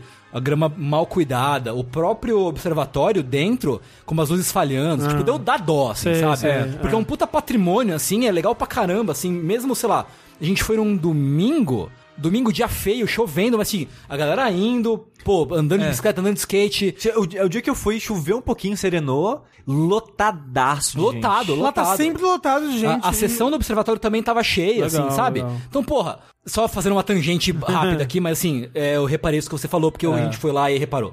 É, é triste, assim. É, eu fiquei meio triste. Eu gostaria que fosse mais bem cuidado, mesmo, sei lá, morando em São Paulo há quase quatro anos e só tendo lá uma vez. Mas acho que é algo importante da gente manter, né, cuidado e, e tal. Aí lá, a Thalissa lembrou que tinha uma área que era tipo um parquezinho japonês, um mini parque japonês dentro do Ibirapuera. A gente foi lá, infelizmente você tem que pagar pra entrar, que ele é meio que quase privado, eu acho. Então não é grátis igual o parque em si, você tem que. Sei lá, é tipo 5 reais, 8 reais, uma parada assim, não é muito caro. E foi bem legal o, o lugar. Ele é simples, é pequenininho, mas é interessante pra você que. Se você gosta da cultura japonesa de modo geral, é legal porque ele é meio que. Por um segundo você tá numa casa japonesa. Hum. Porque o quintal, a, a vegetação, tudo lá é importado ou do Japão, ou da China, de Taiwan.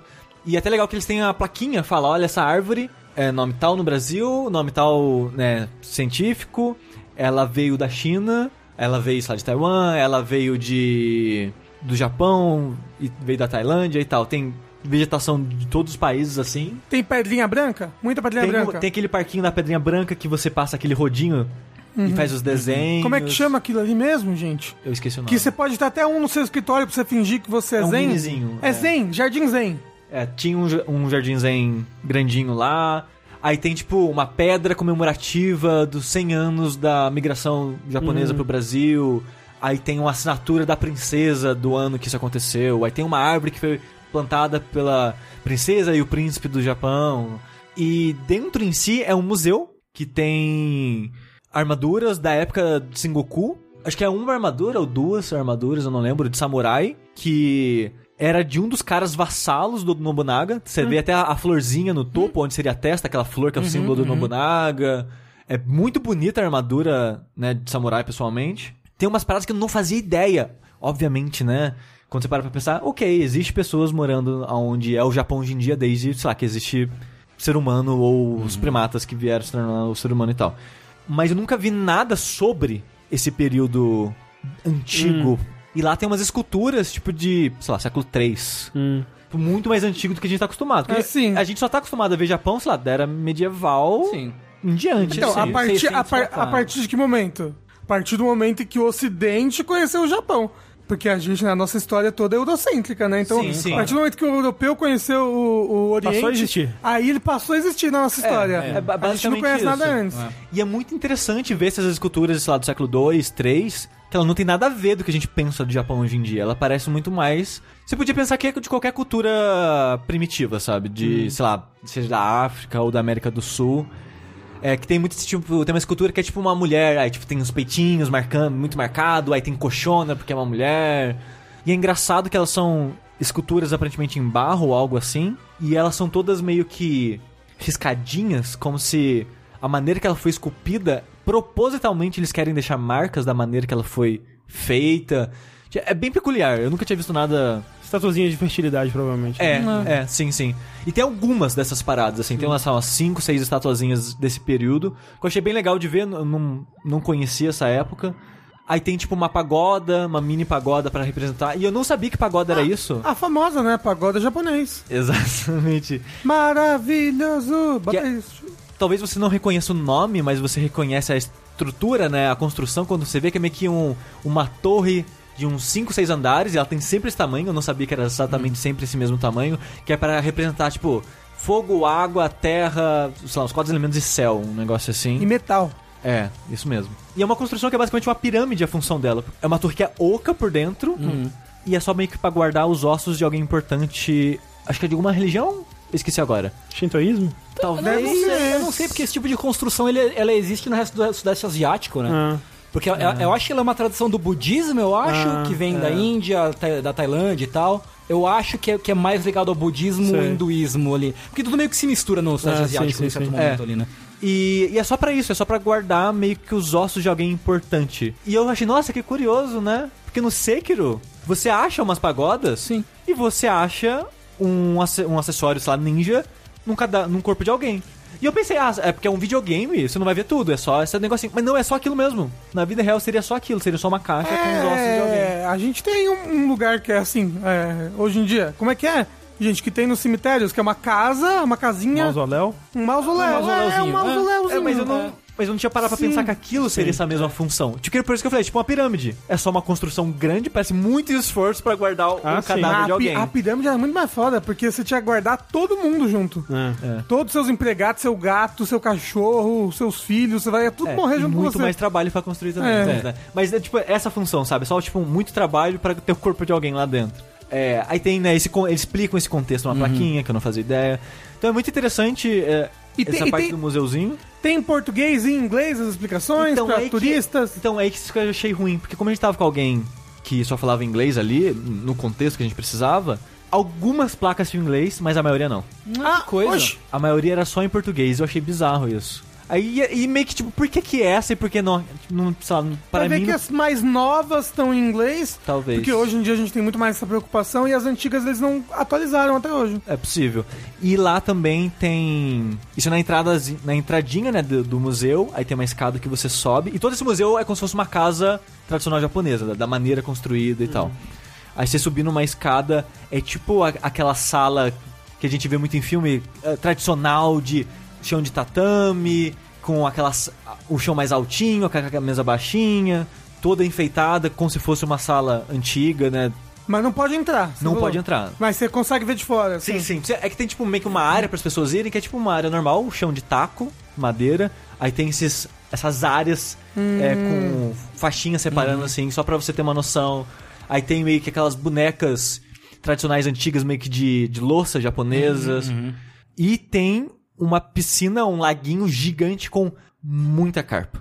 Muito, Ah, umas 80 carpas, não sei, é muita carpa e umas carpas gigantescas, é bizarro. Eu não sabia, aparentemente a carpa ela cresce de acordo com o ambiente que ela tá.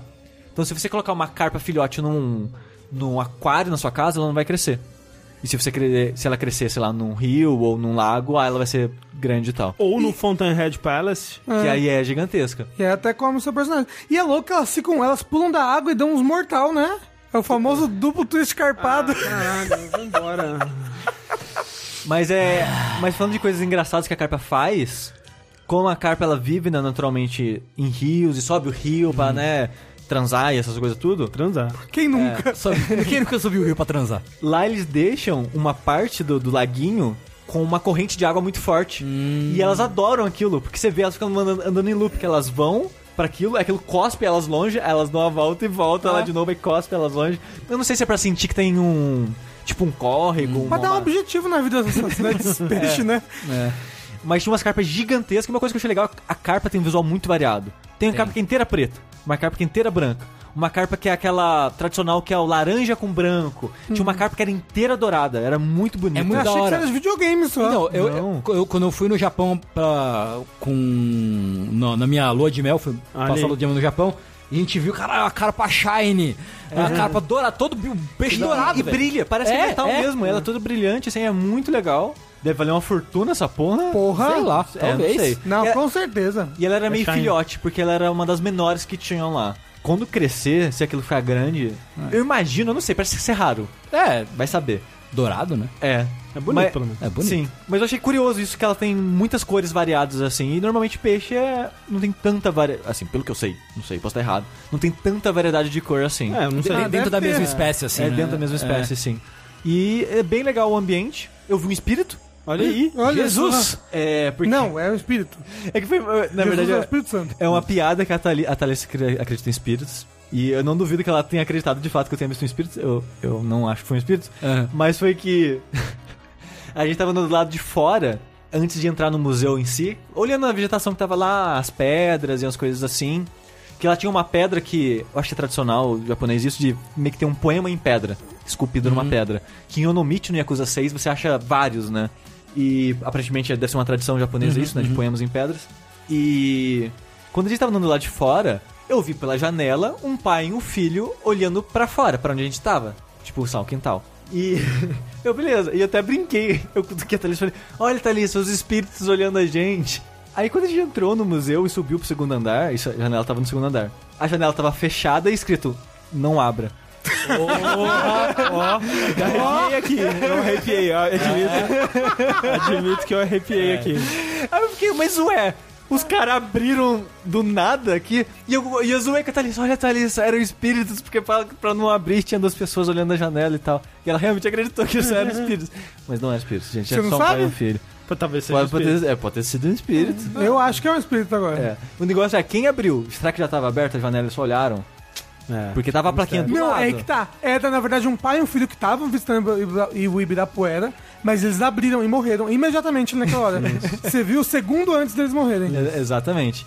Aí depois daí, porque todo esse passeio pouco é bobagem, a gente foi dar uma volta na Paulista, a gente viu que tava tendo no mesmo lugar, eu não vou saber o nome do lugar, lá tava tendo a exposição do Musha, que é um... Se você ver a arte dele, você vai saber, ah, esse cara. Porque ele é muito icônico e marcante o estilo de arte dele, que curiosamente ele fazia pra embalagem de coisas, pra cartaz de peças de teatro, era toda uma arte comercial. E é muito engraçado pensar nisso hoje em dia, sabe? Que, tipo, nenhuma empresa, acho que nada encomendaria algo desse tipo. Ah, não Mas- ser pra fazer alguma peça nostálgica, alguma É, coisa é. assim. Tipo, a Itubaína faz, né? os- por exemplo, aquelas Não, não, embalagens que é. Mas a arte dele é, tipo, de 1890, 1900... Ah, ele morreu! Não, é muito antigo, Rafa. Ah. Não é, tipo, os anos 80. Ah, eu achei que era tipo dos anos 60, uma coisa meio Fallout, Não. assim, sabe? As artes dele são sempre com foco mais em uma mulher. Eu acho que todas têm uma, alguma mulher que representa algo ou uma atriz da peça. Por exemplo, acho que ele explodiu quando ele fez um acordo com uma atriz francesa e ele fez todos os pôsteres das peças dela por, sei lá, seis anos. E era sempre. ela era o foco do desenho. E o desenho dele, pra se pensar, tipo, 1890, 1900, ele usa a cor de uma maneira muito revolucionária. Ele é um cara que provavelmente influenciou muito a arte de hoje em dia, o uso de cores, o traço dele. Tanto que tem um, um pedaço na exposição, que é uma exposição bem grande, só de influência dele. Aí mostra vários mangás que o traço é inspirado por ele. O Clamp, Caramba. tem uns Sei. alguns mangás de Clamp. Mas aí, como é que escreve o nome desse moço? Acho que é Musha. M-U-C-H. É. ou Mas aí eu, eu boto Musha, eu só acho, tipo, Onimusha, sabe? É com CH. CH, Rafa, não é japonês. Ah, CH. É, eu não lembro a, nacion- a nacionalidade dele. Eu, aparece Multialute. É esse moço aqui? Isso. É isso? É maravilhoso. Nossa, isso daqui era uma propaganda? Exatamente. Nossa, parece coisa de Final Fantasy, assim. Pode crer. É. Pode crer. E, Caralho, tipo, é, é muito foda a maneira que ele faz os quadros dele. Não quadro. Ele tem alguns quadros lá, mas de modo geral era pintura mesmo em papel pra ser replicado, né? Copiado. A maneira que ele faz a arte dele é muito elaborada, mas é engraçado que ele, você vê que ele não é toda, porque normalmente a arte dele, como era pôster, era muito retangular. As artes dele. Então era uma arte retangular do tamanho de uma pessoa, é gigantesco algumas. E ele, sabe, desenha, desenha uma pessoa de pé no perfil, fazendo uma pose X. E a maneira que ele desenha o cabelo, o cabelo é cheio de espiral, e elaborado e orgânico, e junta com o fundo que ele tá desenhando e as cores que ele tá usando. Mas ao mesmo tempo ele deixa um buraco em branco. Ele deixa vários pedaços que é só tipo uma cor sólida. Para te guiar, ele guia o seu olho pelo desenho de uma maneira muito legal e muito interessante. Achei que ele deixava os lugares em branco pra botar, tipo, o nome da marca, alguma Não, não, coisa é assim. tipo pra, só pra guiar o seu olho para as partes que ele quer, seja pra pose, pro cabelo, pra um, um elemento no fundo. É muito interessante, é muito, muito bonita a arte dele. É bonito demais mesmo, nossa É, e, e é bizarro, de novo, pensar que era feito, sei lá, pra uma embalagem de papel de cigarro. Foi feito por uma lata de biscoito. Tipo, é muito louco isso. Depois tem um, umas paradas que eu acho que já é mais encomendado pra museu, a arte dele, que ele tem, tipo, uma arte para as quatro estações. Aí ele desenha quatro mulheres em situações específicas que representam as estações. Depois ele fez quatro quadros representando as artes. Aí tem uma que é poesia, música, acho que teatro e Videogame. E, e videogame, exatamente. é. Então, tipo, ele começa a ter é, quadros mais brandos assim. E é muito interessante que você vê quadros, sei lá, de 1890 até 1930. A maneira que a, a arte dele vai mudando ao longo desses anos é muito interessante. A maneira que ele usa as cores vai mudando, ele vai ficando um pouco mais clássico, de certa forma, com o passar dos anos. Tem até um quadro gigantesco dele lá, muito bonito. Então, se você tá em São Paulo, você é de São Paulo, procura aí Exposição Muxa, M-U-C-H-A. Você vai estar vai tá na Paulista, é grátis, você pode solar e entrar. É muito, muito legal a exposição. E nesse mesmo lugar, no andar de baixo, a exposição do Maurício de Souza. Ah, sim. falando, né, mostrando o esboço dos personagens antes de virar, né, o quadrinho mesmo. A primeira tirinha feita pelo Maurício de Souza, que foi do Bidu. E foi legal que a gente tava com um gringo, a gente tava explicando pra ele, tipo, ah, esse cara é tipo o Walt Disney brasileiro. e eu não sabia que os personagens já tinham sido tido versões internacionais. Então, tipo, É, tem um nome em inglês, é um um- nome em português. Mônica's Gang. Isso, Mônica's Gang. Eu não fazia ideia É. disso, é. E, tipo, não fazia ideia a quantidade de personagens que existe hoje em dia, porque... Ah, mas da, da- na época que eu lia quando criança já tinha um monte de não, personagens. já. agora tem, nossa senhora, milhares de personagens, assim. é- É porque tem a turma da Mônica jo Jovem também. Jovem. E tem, tem Mahou Shoujo agora também. Tem. Que é parte da turma da Mônica Jovem? Não, é, é o, outra ma- é o mangá da Mônica. É tipo alguma coisa 12, né? Eu não lembro o nome, mas tinha lá o báculozinho de transformação da Mônica. Mas é que é no mesmo estilo de desenho do, do É, jovem? é um, ou- é um mangá, não, é um mangá. É mangá. É traço de mangá. Ah, mas é porque o, o, de- o Turma da Mônica Jovem ele tem muito de mangá. Tem assim. influência, mas você não olha aquilo e pensa, isso é um mangá. Ah, o outro- Geração 12. Geração o nome. 12. Geração 12. Ah, acho que é geração 12. Enfim. É. ele é mais mangazão e é todo, todo garota mágica, assim. Ah, que legal. Tem É. que defender a Rua do Limoeiro. Não, o bairro do Limoeiro? Ah, isso. Bairro- Algo Limoeiro. assim, é. é Rua a do rua do Limoeiro. quê? Acho que Alguma coisa assim. O bairro do Limoeiro. É o bairro do Limoeiro. Depois a gente foi no Coxa, comi, né, o menu novo que tem lá de coisas do verão, e é isso. Esse, esse foi o meu dia. Parabéns longo, a? Deus, hein? Socorro. Não, é, a gente saiu, sei lá, 10 horas da manhã e voltou 10 horas da noite. dói, né? O pé? Nossa, no, depois eu tava doendo atrás do meu joelho. Tava doendo atrás do meu joelho, eu não sei. Teria falecido no- nos peixes lá. Já teria me jogado pras caças me comer.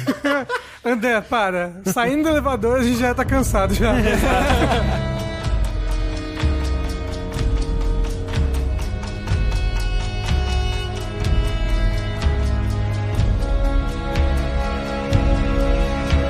Puxando já o que o Tengu falou lá atrás, né, do palhaço triste que não faz as pessoas sorrirem, eu assisti Joker, o palhaço, Não o acredito. Coringa. Eu imagino que eventualmente, pelo menos o, o Eu quero Rafa e o assistir. Sushi vão assistir, não sei. Eu tô querendo assistir, mas não vi ainda. eu fiquei com um certo receio de ver esse filme, muito e- por conta de reações que estavam rolando quando ele foi é, receber o Leão de Ouro lá na, sei lá, Festival de Veneza, não sei, alguma coisa aí ele recebeu e as pessoas começaram a falar do filme.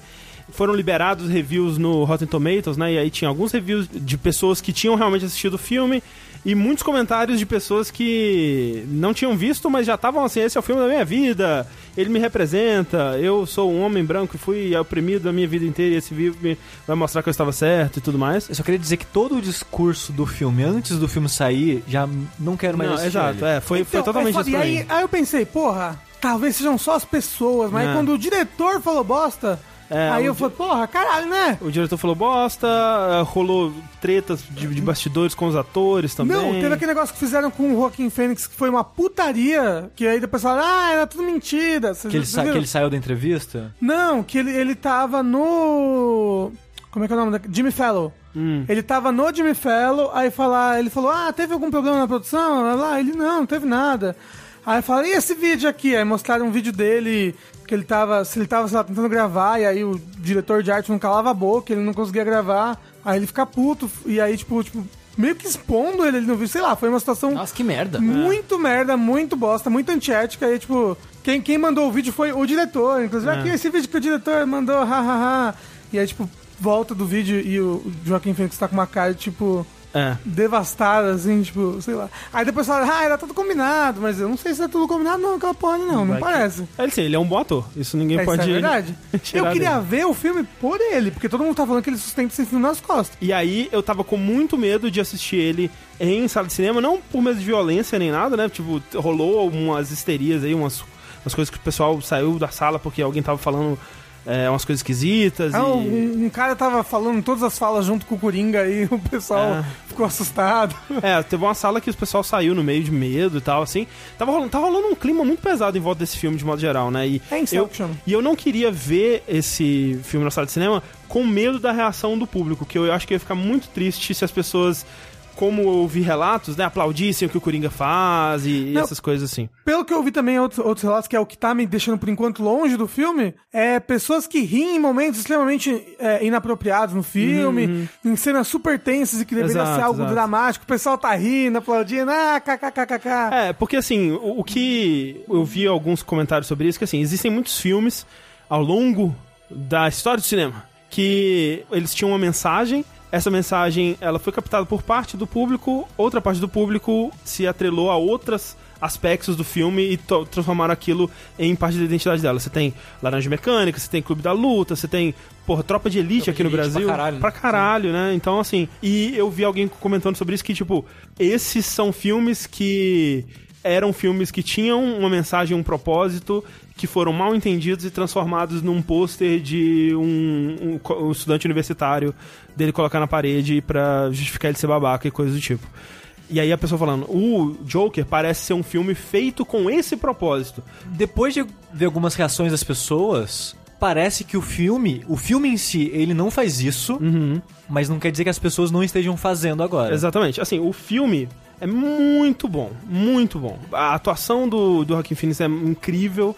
O filme em si, enquanto estrutura, ele é muito diferente de filme de herói, filme de quadrinho, né? Ele é muito mais um, um estudo de personagem, né? Tipo, a gente vai acompanhar Pra todos os propósitos, ele não é um filme de quadrinho. não é um filme de quadrinho, tipo, é, né, ele acaba tendo, ah, fazendo algumas conexões com o universo de Batman ali e tal, mas, né, a, a melhor parte do filme não tem nada a ver com o quadrinho, na verdade poderia ser uma história de um, com- de um comediante frustrado. Podia né? chamar pa Pagliatti o nome do É, filme. Não precisava ser inclusive, Joker. é, inclusive ele bebe muito da fonte do Martin Scorsese, né? Do Taxi Driver e do Rei da Comédia. Rei da Comédia, principalmente, né? Que tem muito essa coisa do comediante frustrado, que eventualmente parte para atos de violência e tal. É muito, muito bom. Só que, realmente, é aquela coisa. Eu fico muito preocupado. Porque, assim, tem um, um- um certo momento no filme que ele mata alguém com a frase: Sabe o que acontece quando você é, contraria um cara com problemas mentais em uma sociedade que não dá amparo a ele? Isso, pá, e mata o cara. Eu consigo Eu, ver, eu tô cara. vendo a montagem já com a Exato. frase em Comic Sans, assim, tá ligado? É, não, é- Tá, tá pronto É já. total, sabe? Tipo, isso sendo usado como justificativa ou como ímpeto pra alguém que já tá querendo fazer um atentado por ele ser. ele se considerar desamparado pela sociedade ou, ou qualquer coisa do tipo, É, sabe, usando esse filme. Subscribe to PewDiePie, sabe? É, exato, exato, né? Assim, deixar claro que o Rafa tá falando de um terrorista desses que Usou essa frase. usou essa frase, né? Antes Não, de o, assassinar o, um monte de gente. o PewDiePie não teve nada a ver com esse atentado. Nem, nem com nenhum atentado, né? É bom deixar Até a claro. gente sabe. Até a gente sabe. Só que o lance é, eu assistindo o filme, a mensagem que eu tiro do filme é: olha esse cara que tem grave, gravíssimos problemas mentais e ele não tem o amparo da sociedade, Do governo. do governo, de, de entidades de, de, né, do poder público pra lidar com isso e ele eventualmente vai se expressar dessa outra forma que ele encontra, que é a forma como ele consegue ser visto, né? Ele, ele consegue ser ouvido, ele consegue ser observado pela sociedade. E a gente sabe que muitos desses casos, né, de é, atentados terroristas, de, de massacres em escolas, esse tipo de coisa, são de pessoas que se isolam e se radicalizam com discursos de ódio e tudo mais. E são pessoas que claramente precisariam de uma atenção médica, de um, sei lá, sabe, algum tipo de cuidado especial e elas não têm esse tipo de cuidado e elas é, eventualmente fazem isso. Quer dizer que todo mundo que tem um, um distúrbio mental vai se tornar um assassino? Obviamente que não. Eu não acho que o filme diz isso de forma alguma. Também não acho que o filme tenha uma representação perfeita de alguém com problemas mentais e isso né, é muito difícil de você fazer de uma forma tão abrangente assim.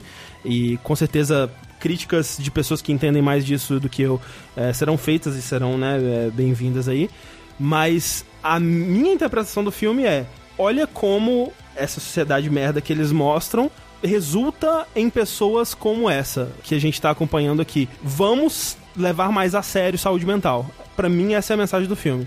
Mas eu consigo ver outras pessoas que, ao invés de olhar pro Coringa e falar, ele é obviamente o vilão, né, dessa história, e né, o que ele faz aqui não deveria ser padrão pra ninguém, eu consigo ver pessoas que vão olhar pra ele Se identificar. se identificar com ele e não com o, o Ah, quão me- horrível é a situação em volta. E isso me dá muito medo, cara. Nesse momento, assim, que, que eu falei que ele mata um cara com essa frase, eu meio que gelei, assim, caralho.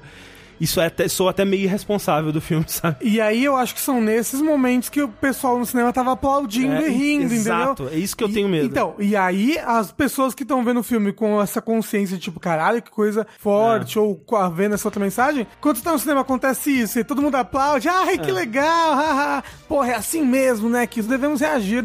contra essa sociedade que nos oprime, aí dá aquele, né, porra, que merda. Eu tenho amigos que tiveram um ataque de ansiedade quando saíram do cinema, porque essa experiência foi. Essa Sim, experiência sim. nesse filme, com as É. pessoas aplaudindo todos os atos violentos, violentos do Coringa e todo essa, esse climão que tava no cinema, tipo, atacou a ansiedade deles de um jeito que nada tinha atacado É, antes. se já é desesperador você ver esse tipo de coisa através da internet, em, Sim. em thread de Twitter, em É. comentário de site, já é desesperador você ver pessoas reproduzindo esse tipo de, de atitude, né? Embasando esse tipo de atitude, falando, não, tá certo mesmo isso aí. Você tá no mesmo ambiente com pessoas assim deve fazer É. muito mal, cara. Não, é, deve ser horrível, deve, ser, horrível. um nojo. Tipo, já, já passei por coisas menores, assim, onde, é, né, em filmes de terror as pessoas riam em momentos que, né, não eram pra rir, ou aplaudiam coisas que eram horríveis, assim, e dá um desconforto muito grande. E, e essa reação de filme de terror e tal, sobre violência, passa uma outra mensagem Sim. que eu acho mais de boa, sabe? Essa mensagem de, de uma pessoa só aplaudir e falar que o Coringa tá certo, pra mim é muito mais nociva pra sociedade de modo geral. E mas eu sinto também que teve tanta conversa, e discussão e barulho com esse filme antes dele sair, que muitas pessoas já estão indo pro cinema esperando que o filme apresente esse tipo de argumento pra elas É, é, é, é, ela se Exato. Verem ali pra. é, ou, ou algo do tipo, se verem representada ali. Sim, sim. Tipo, se. Faz de conta, se não existisse esse discurso, talvez a pessoa visse aquilo e não falasse nada. Mas ela viu o discurso, se identificou com um dos lados, comprou a briga e já foi pro filme pronto. Não, é- ela viu o diretor falando que, tipo, não dá mais pra fazer filme de comédia hoje em dia por causa do, da- dessa cultura woke. Né? Como é que a gente não pode mais fazer filme de comédia sem falar mal de, de bicha e, e preto, não é verdade? Que absurdo, não existe É, comédia. Eu, eu vi muita gente relacionando né, o, o filme à, à parada dos incels, né? Inclusive a Mika tem um vídeo muito bom é, falando sobre isso, com spoilers, então, né, é importante. O Load tem um vídeo muito bom sobre a influência do Coringa na periferia. Ah, legal. De como, como a periferia. Por que, que a periferia enxerga o Coringa como herói? E é bem interessante também, também recomendo Ah, bastante. legal. Essa parte de incel no filme, ela simplesmente não existe. Ele não, não trata de nenhum tema de, sei lá, rejeição por mulheres, nem nada, nada desse tipo. Quando eu falo que é, me sou até meio irresponsável, eu, ao mesmo tempo, eu penso, essa não deve ser a responsabilidade do diretor. E eu acho que o diretor ele, e as pessoas envolvidas nesse filme, e a história como um todo, é uma história bem intencionada. Eu não acho que o objetivo dela é exaltar o que o Coringa faz, ou exaltar essa violência. A violência no filme inteiro ela é muito chocante, é, pelo menos né, foi assim que eu vi. E eu fico pensando, sabe, não é o papel do diretor ensinar o público a assistir o filme.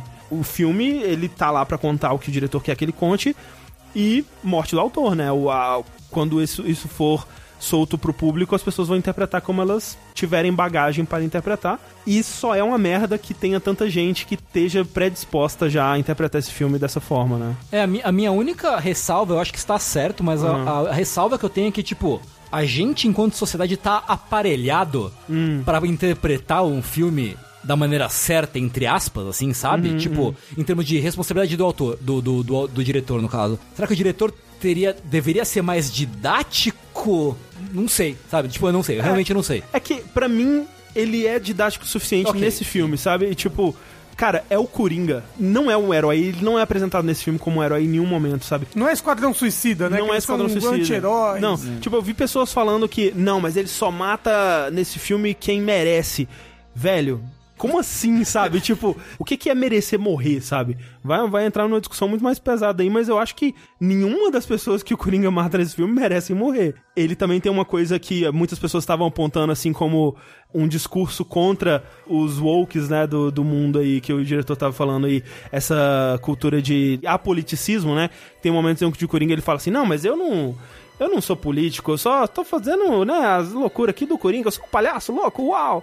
Só que o Coringa, ele cria um movimento político na cidade. Quando ele fala que ele não é político, é pra ser uma piada. Mas aí ninguém entende, né? O filme, ele é claro, ele é óbvio. O Coringa, ele vai, ele vai passando ah, pelas pessoas com máscara de palhaço na rua que estão querendo derrubar o, o candidato a prefeito, né? Que é o, o Thomas Wayne lá. Isso tudo tá no trailer, não é spoiler por nenhum. Aquilo tudo é, é uma criação dele e ele falar que ele não tem, ele é apolítico, sabe? Tipo, chega a ser absurdo. Cara, Tropa de Elite era um filme pra falar uma coisa e ele. as a gente tá vivendo as consequências dele hoje. né? Exato, É, eu acho. foi isso. Até o 2, né? O 2 é tipo, ok, deixa eu ser mais direto. É, deixa eu explicar Não, melhor. E ainda assim não funcionou. Pois é, o 2 não tem como. É. A pessoa. E, e ainda assim vai. E ainda assim vai. né? É muito louco, né? Tipo, as pessoas só veem, não, é matar da hora, é, é matar bandido, mas tipo, não vê a história do cara que por causa dessa atitude ele se fode na vida. A corrupção enraizada. É, e a atitude estraga a vida de um cara que era bom e que era puro, ele toma no cu porque ele assume essa atitude pra ele. É foda. Não é foda. É, é foda. Mas dito isso, Culpa dos videogames. o filme é muito bom, cara. De novo, muito diferente, né? E eu aplaudo eles terem tomado essa chance, né? Com um roteiro tão diferente pra né, um personagem consagrado e, e- e tudo mais. Eu fico curioso pelo que eles vão fazer no futuro.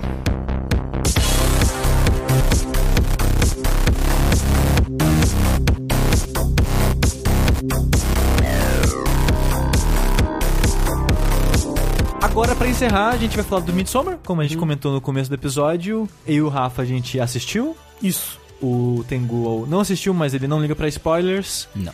E eu já vou abrir aqui, gente, dizendo que gostei não. Aí, é isso aí. Eu assisti pela segunda vez, gostei menos ainda. Eu acho que o meu veredito final é que eu não gosto de Midsommar. É, e, eu, e, eu e é que tá. Quando você falou da outra vez, você falou tipo, ah, é legal. Não é tão bom quanto o hereditário, mas é legal. E eu não gostei, ponto.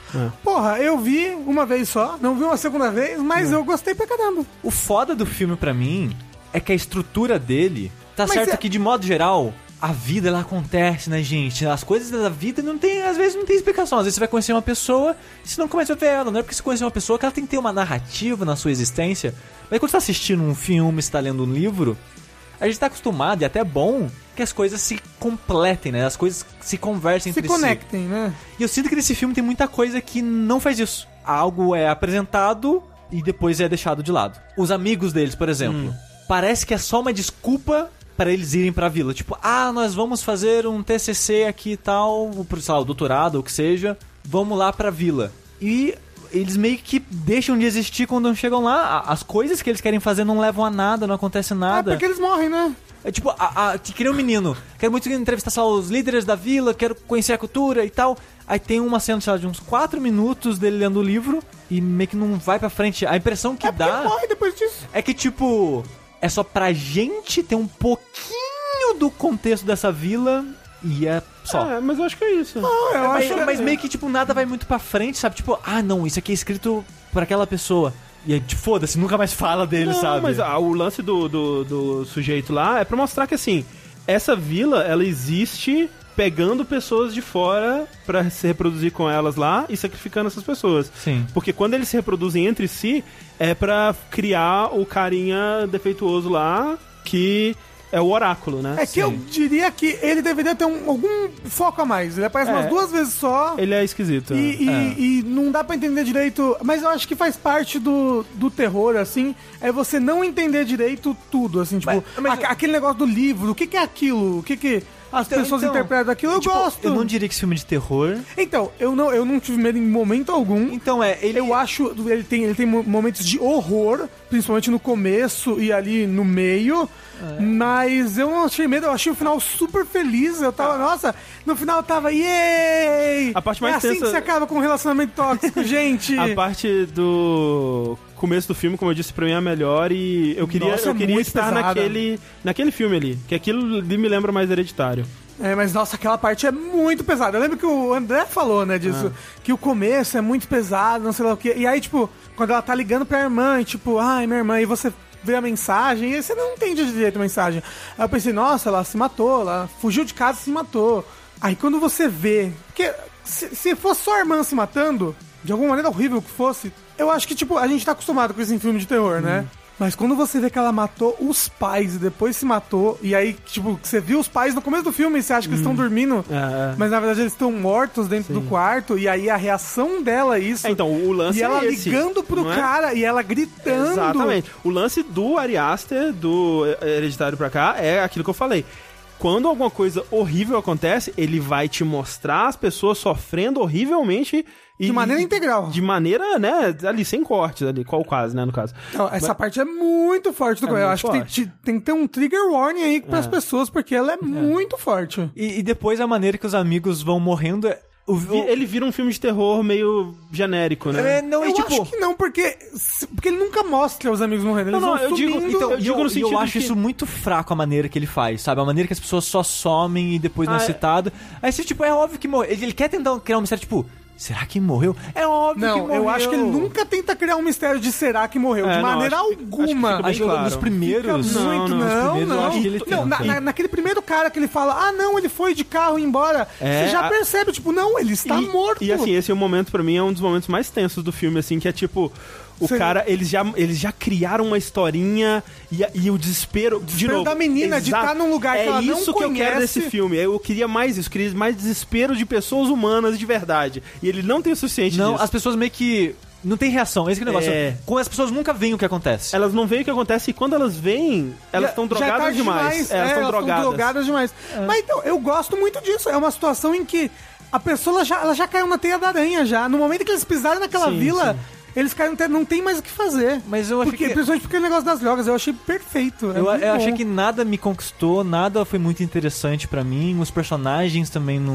Eu Não, sei, não, então, a medida na- principal tipo, pra é mim muito nada nesse filme funcionou. É, o lance pra Nossa. mim, que eu falei de filme de terror tradicional, é, é, é isso, que quando eles vão pra vila, fica meio que naquela configuração de.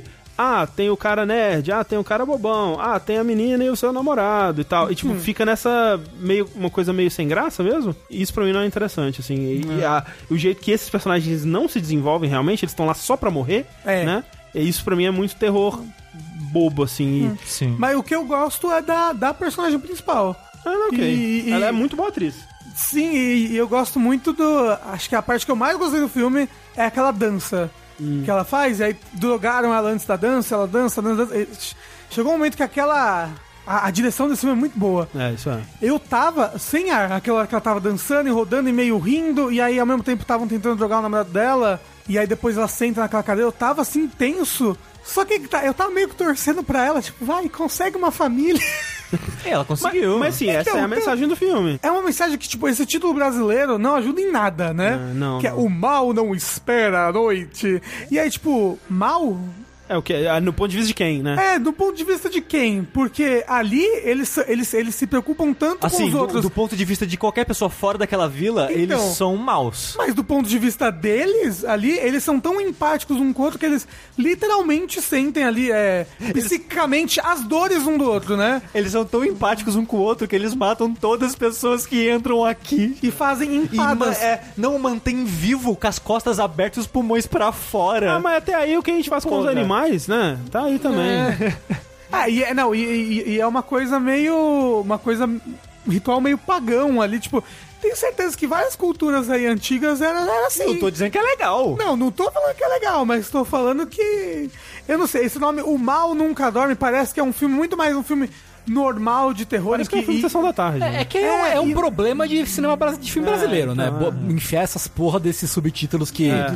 que deixa na cara o que é, o que, sei lá. tipo, o meio do verão já é perfeito. Oh, não, é solstício, sei lá, podia chamar solstício o filme. Seria ótimo. Só o estício. É, tipo, é algo que eu nunca veria antes, sabe? É uma história que eu nunca vi antes. Hoje em dia eu valorizo muito isso. Várias vezes eu vou ver um vídeo de filme e falo, pô, muito bom esse filme, gostei pra caralho. Mas já vi isso umas 10 vezes antes. Eu nunca tinha visto algo nesse naipe, nesse Eu já, nível. vi, eu já vi filmes de uma vila que sacrifica as pessoas que entram nela. Não Mas vi. não, é, mas não é só isso, entendeu? Sim, mas é tipo, ah, ok, Não é o- Resident o- Evil o- 4. O, plot twist desse filme é que é de dia, porque fora isso, é tipo, me parece, a impressão que me dá é que o Ari Aster, ele, ele pegou um livro de mitologia nórdica e falou, o que, que eu posso colocar aqui que é meio bizarro? Ah, o Atastupa lá, que é o quando eles, eles matam os velhos. Ah, o a águia de sangue, né, que abre os pulmões do cara pelas costas e tal.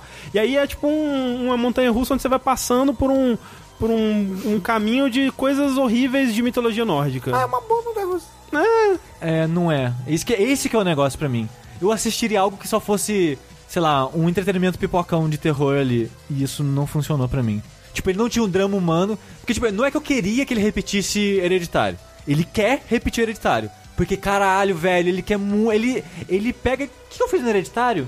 Ah, tinha um, um drama no começo. Vou colocar esse drama no começo e alguém que vai ficar sofrendo o filme inteiro com esse negócio. Ah, tinha aquela sala que era meio enigmática, né? Que as pessoas, E as pessoas não podem entrar lá. Não pode entrar lá. É, isso é muito Ah, parecido. tinha o terror com pessoas velhas peladas. Eu vou colocar pessoas velhas peladas. Eu tinha aquele. O negócio é. Lembra quando eu falei do. Ma- machucado na cabeça, mostra um É. machucado na cabeça de perto. Lembra quando eu falei do último álbum que o Perturbator lançou?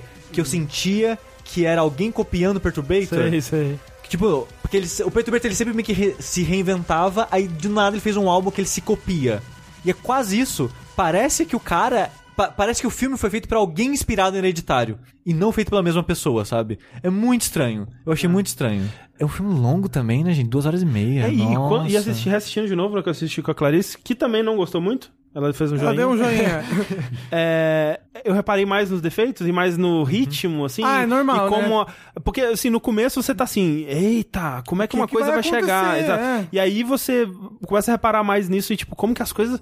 Nossa, elas demoram, né? E é, meio que não acontece muita coisa mesmo no filme. E vai indo, né? Tipo assim, de novo, vem essa sensação da montanha russa, tipo, ah, hoje é o dia que nós vamos ver os velhos se matando. Ah, hoje é o dia que nós vamos ter a competição de dança. Cara, e esse dia da- dos velhos se matando é, é muito bizarro porque só uma das pessoas fica chocada. É, só o, o cara. É. Tipo, é, não, a, a menina fica chocada também. Não, só que mas- o, não, casal, não, o casal fica muito chocado, não, não, sim. Então, o casal, ele fica chocado. Aí corta pros protagonistas, entre aspas, eles ficam. Nossa, né, gente? Mas eles Não, já não, não, sabiam, né, Sushi? Não, não, não, não. não. A, mi- a protagonista, ela fica muito chocada. Mas ela, mas ela não. Mas cada um expressa isso de uma forma diferente. É. Quando ela sai disso, ela vai pra trás da parada e começa a gritar no É. chão. Não, e os outros já sabiam, Sushi. Os outros dois, eles sabiam É, já como é que ia mas- ser. mas eram não era só. estudiosos. é. É. A isca dele foi tipo, né? Ô, vocês É, são o- antropólogos, né? Vem estudar essa comunidade maravilhosa que a gente O, fala ner- o pessoas velhas. nerdão lá, quando falam pra ele assim, ah, va- vai ter esse negócio aqui. Aí, esse negócio aí, aí ele já começa, já dá um sorrisinho assim e fala, ó, espere e verá, você vai ver o que, que vai ser isso aí. Vai ser show. louco, vamos droga. Ai, como eu tenho ódio desse cara. Pô, pior que esse ator é foda, né? O cara do Good Place? né? Não, o, o cara. O cara do. Do The Good Place. do- não sei. Não, o do. Bandersnatch. É o do Ah, tá, ah, não, não, esse- esse é o pior do filme inteiro. É, ele, é- ele, Não, é, então, ele é um ótimo foda, ator. ele é um ótimo ator. Ah, mas o personagem é insuportável. Então, mas é porque ele. Porra, é foda, porque no Bandersnatch ele recebeu muito ódio por causa disso, sabe? Ele teve que deletar redes sociais, ele teve que deletar Ah, é? um monte de coisa. Porque as pessoas ficaram, tipo, um monte de gente mandando mensagem pra ele: você é feio, se mata porque você Caralho. é feio. Tipo, né? E, tipo, mas ele tem uma cara muito boa pra interpretar personagens que você tem que odiar, né? E, tipo, porra, e esse personagem dele é odiável num nível, caralho, mas quando ele morreu, eu, eu que aplaudia, cara, isso, filha da puta, mija na árvore mesmo, caralho, vou cortar esse pinto fora. Ó, é o, o, o, Desculpa. o Rafa Eu tá- sou o moço do Coringa. É o moço do Coringa. Fala É. assim, mijou na árvore, tem que morrer. Porra. Esse, Mas ele morre porque mija na árvore no filme? basicamente. Não, ele ia morrer de qualquer jeito, É, ele só morreu mais cedo. mundo, é. Ok. É, Mas assim, mijou na árvore. Não mere- O que, que ele fez pra merecer morrer? Ele é, o, ele é o mais de boa dali, eu Não acho. é não. O que, que ele fez? Ele é hétero em primeiro lugar? Já não sei se eu Caralho, apoio Rafa. essa, essa atitude dele. Não, de todos os personagens, ele é, ele é o mais de boa. Ah, ele não é não, ele é muito chato. Ele é muito chato. Sushi, pelo menos ele ele que ele é era muito... bobo. Não, ele é Não, ele chato, é- ele, ele é, é chato, insuportável. ele é insuportável. Eu não queria ser Zé amigo dele. Mas daí ele merecer morrer é outra coisa. Não, eu acho que ninguém ali Ah, merecia ninguém morrer. merece morrer. Não, o namorado talvez merecesse morrer. Mentira, não merecia. Não, pô, porra, aí você falando, ah, ele não tem culpa, blá blá blá. E no começo do relacionamento, aquela, aquele- aquela sugestão, aquela Não, mensagem não, que ele não. manda pra ele. Eu, eu não falei que ele não tem culpa. Eu não falei que ele não é. Eu, eu falei que ele não é caricaturalmente escroto. Ele é um personagem muito humano. Foi isso que eu falei. Mas ele é um escroto Ele é muito caralho. escroto. Não, e de novo, aquela coisa da realidade. Tipo, aquela discussão que eles têm quando ela descobre que ele. é, Ele ia viajar. Que ele ia viajar. Não, aquilo ali, cara, é muito real, velho. Tipo, É. ele. ele, ele é, começa a falar, não, mas eu não, eu, eu não sabia e tudo mais. Ela pega ele na mentira, aí ele fala, ah, é, então eu vou embora. E aí ela começa a pedir desculpa pra ele, velho. Olha, ele, ele manipulando Nossa, ali, muito, velho. Esse é o cara, deu flashback de guerra Mas tinha aí. que matar ele vivo? Queimar ele vivo? Talvez, dentro de um urso, achei interessante. Achei, achei muito interessante. Eu gostei muito desse filme, fica aí meu, meu, meu questionamento. Meu questionamento, meu posicionamento. Então esse filme é tipo Wicker Man, assim. É, total. Total Eu não Wicker sei o que é Man. Wicker Man. É o do Nicolas Cage. The Beast! Isso. The Beast! Sabe? Esse não é a Oprah naquele programa? lá?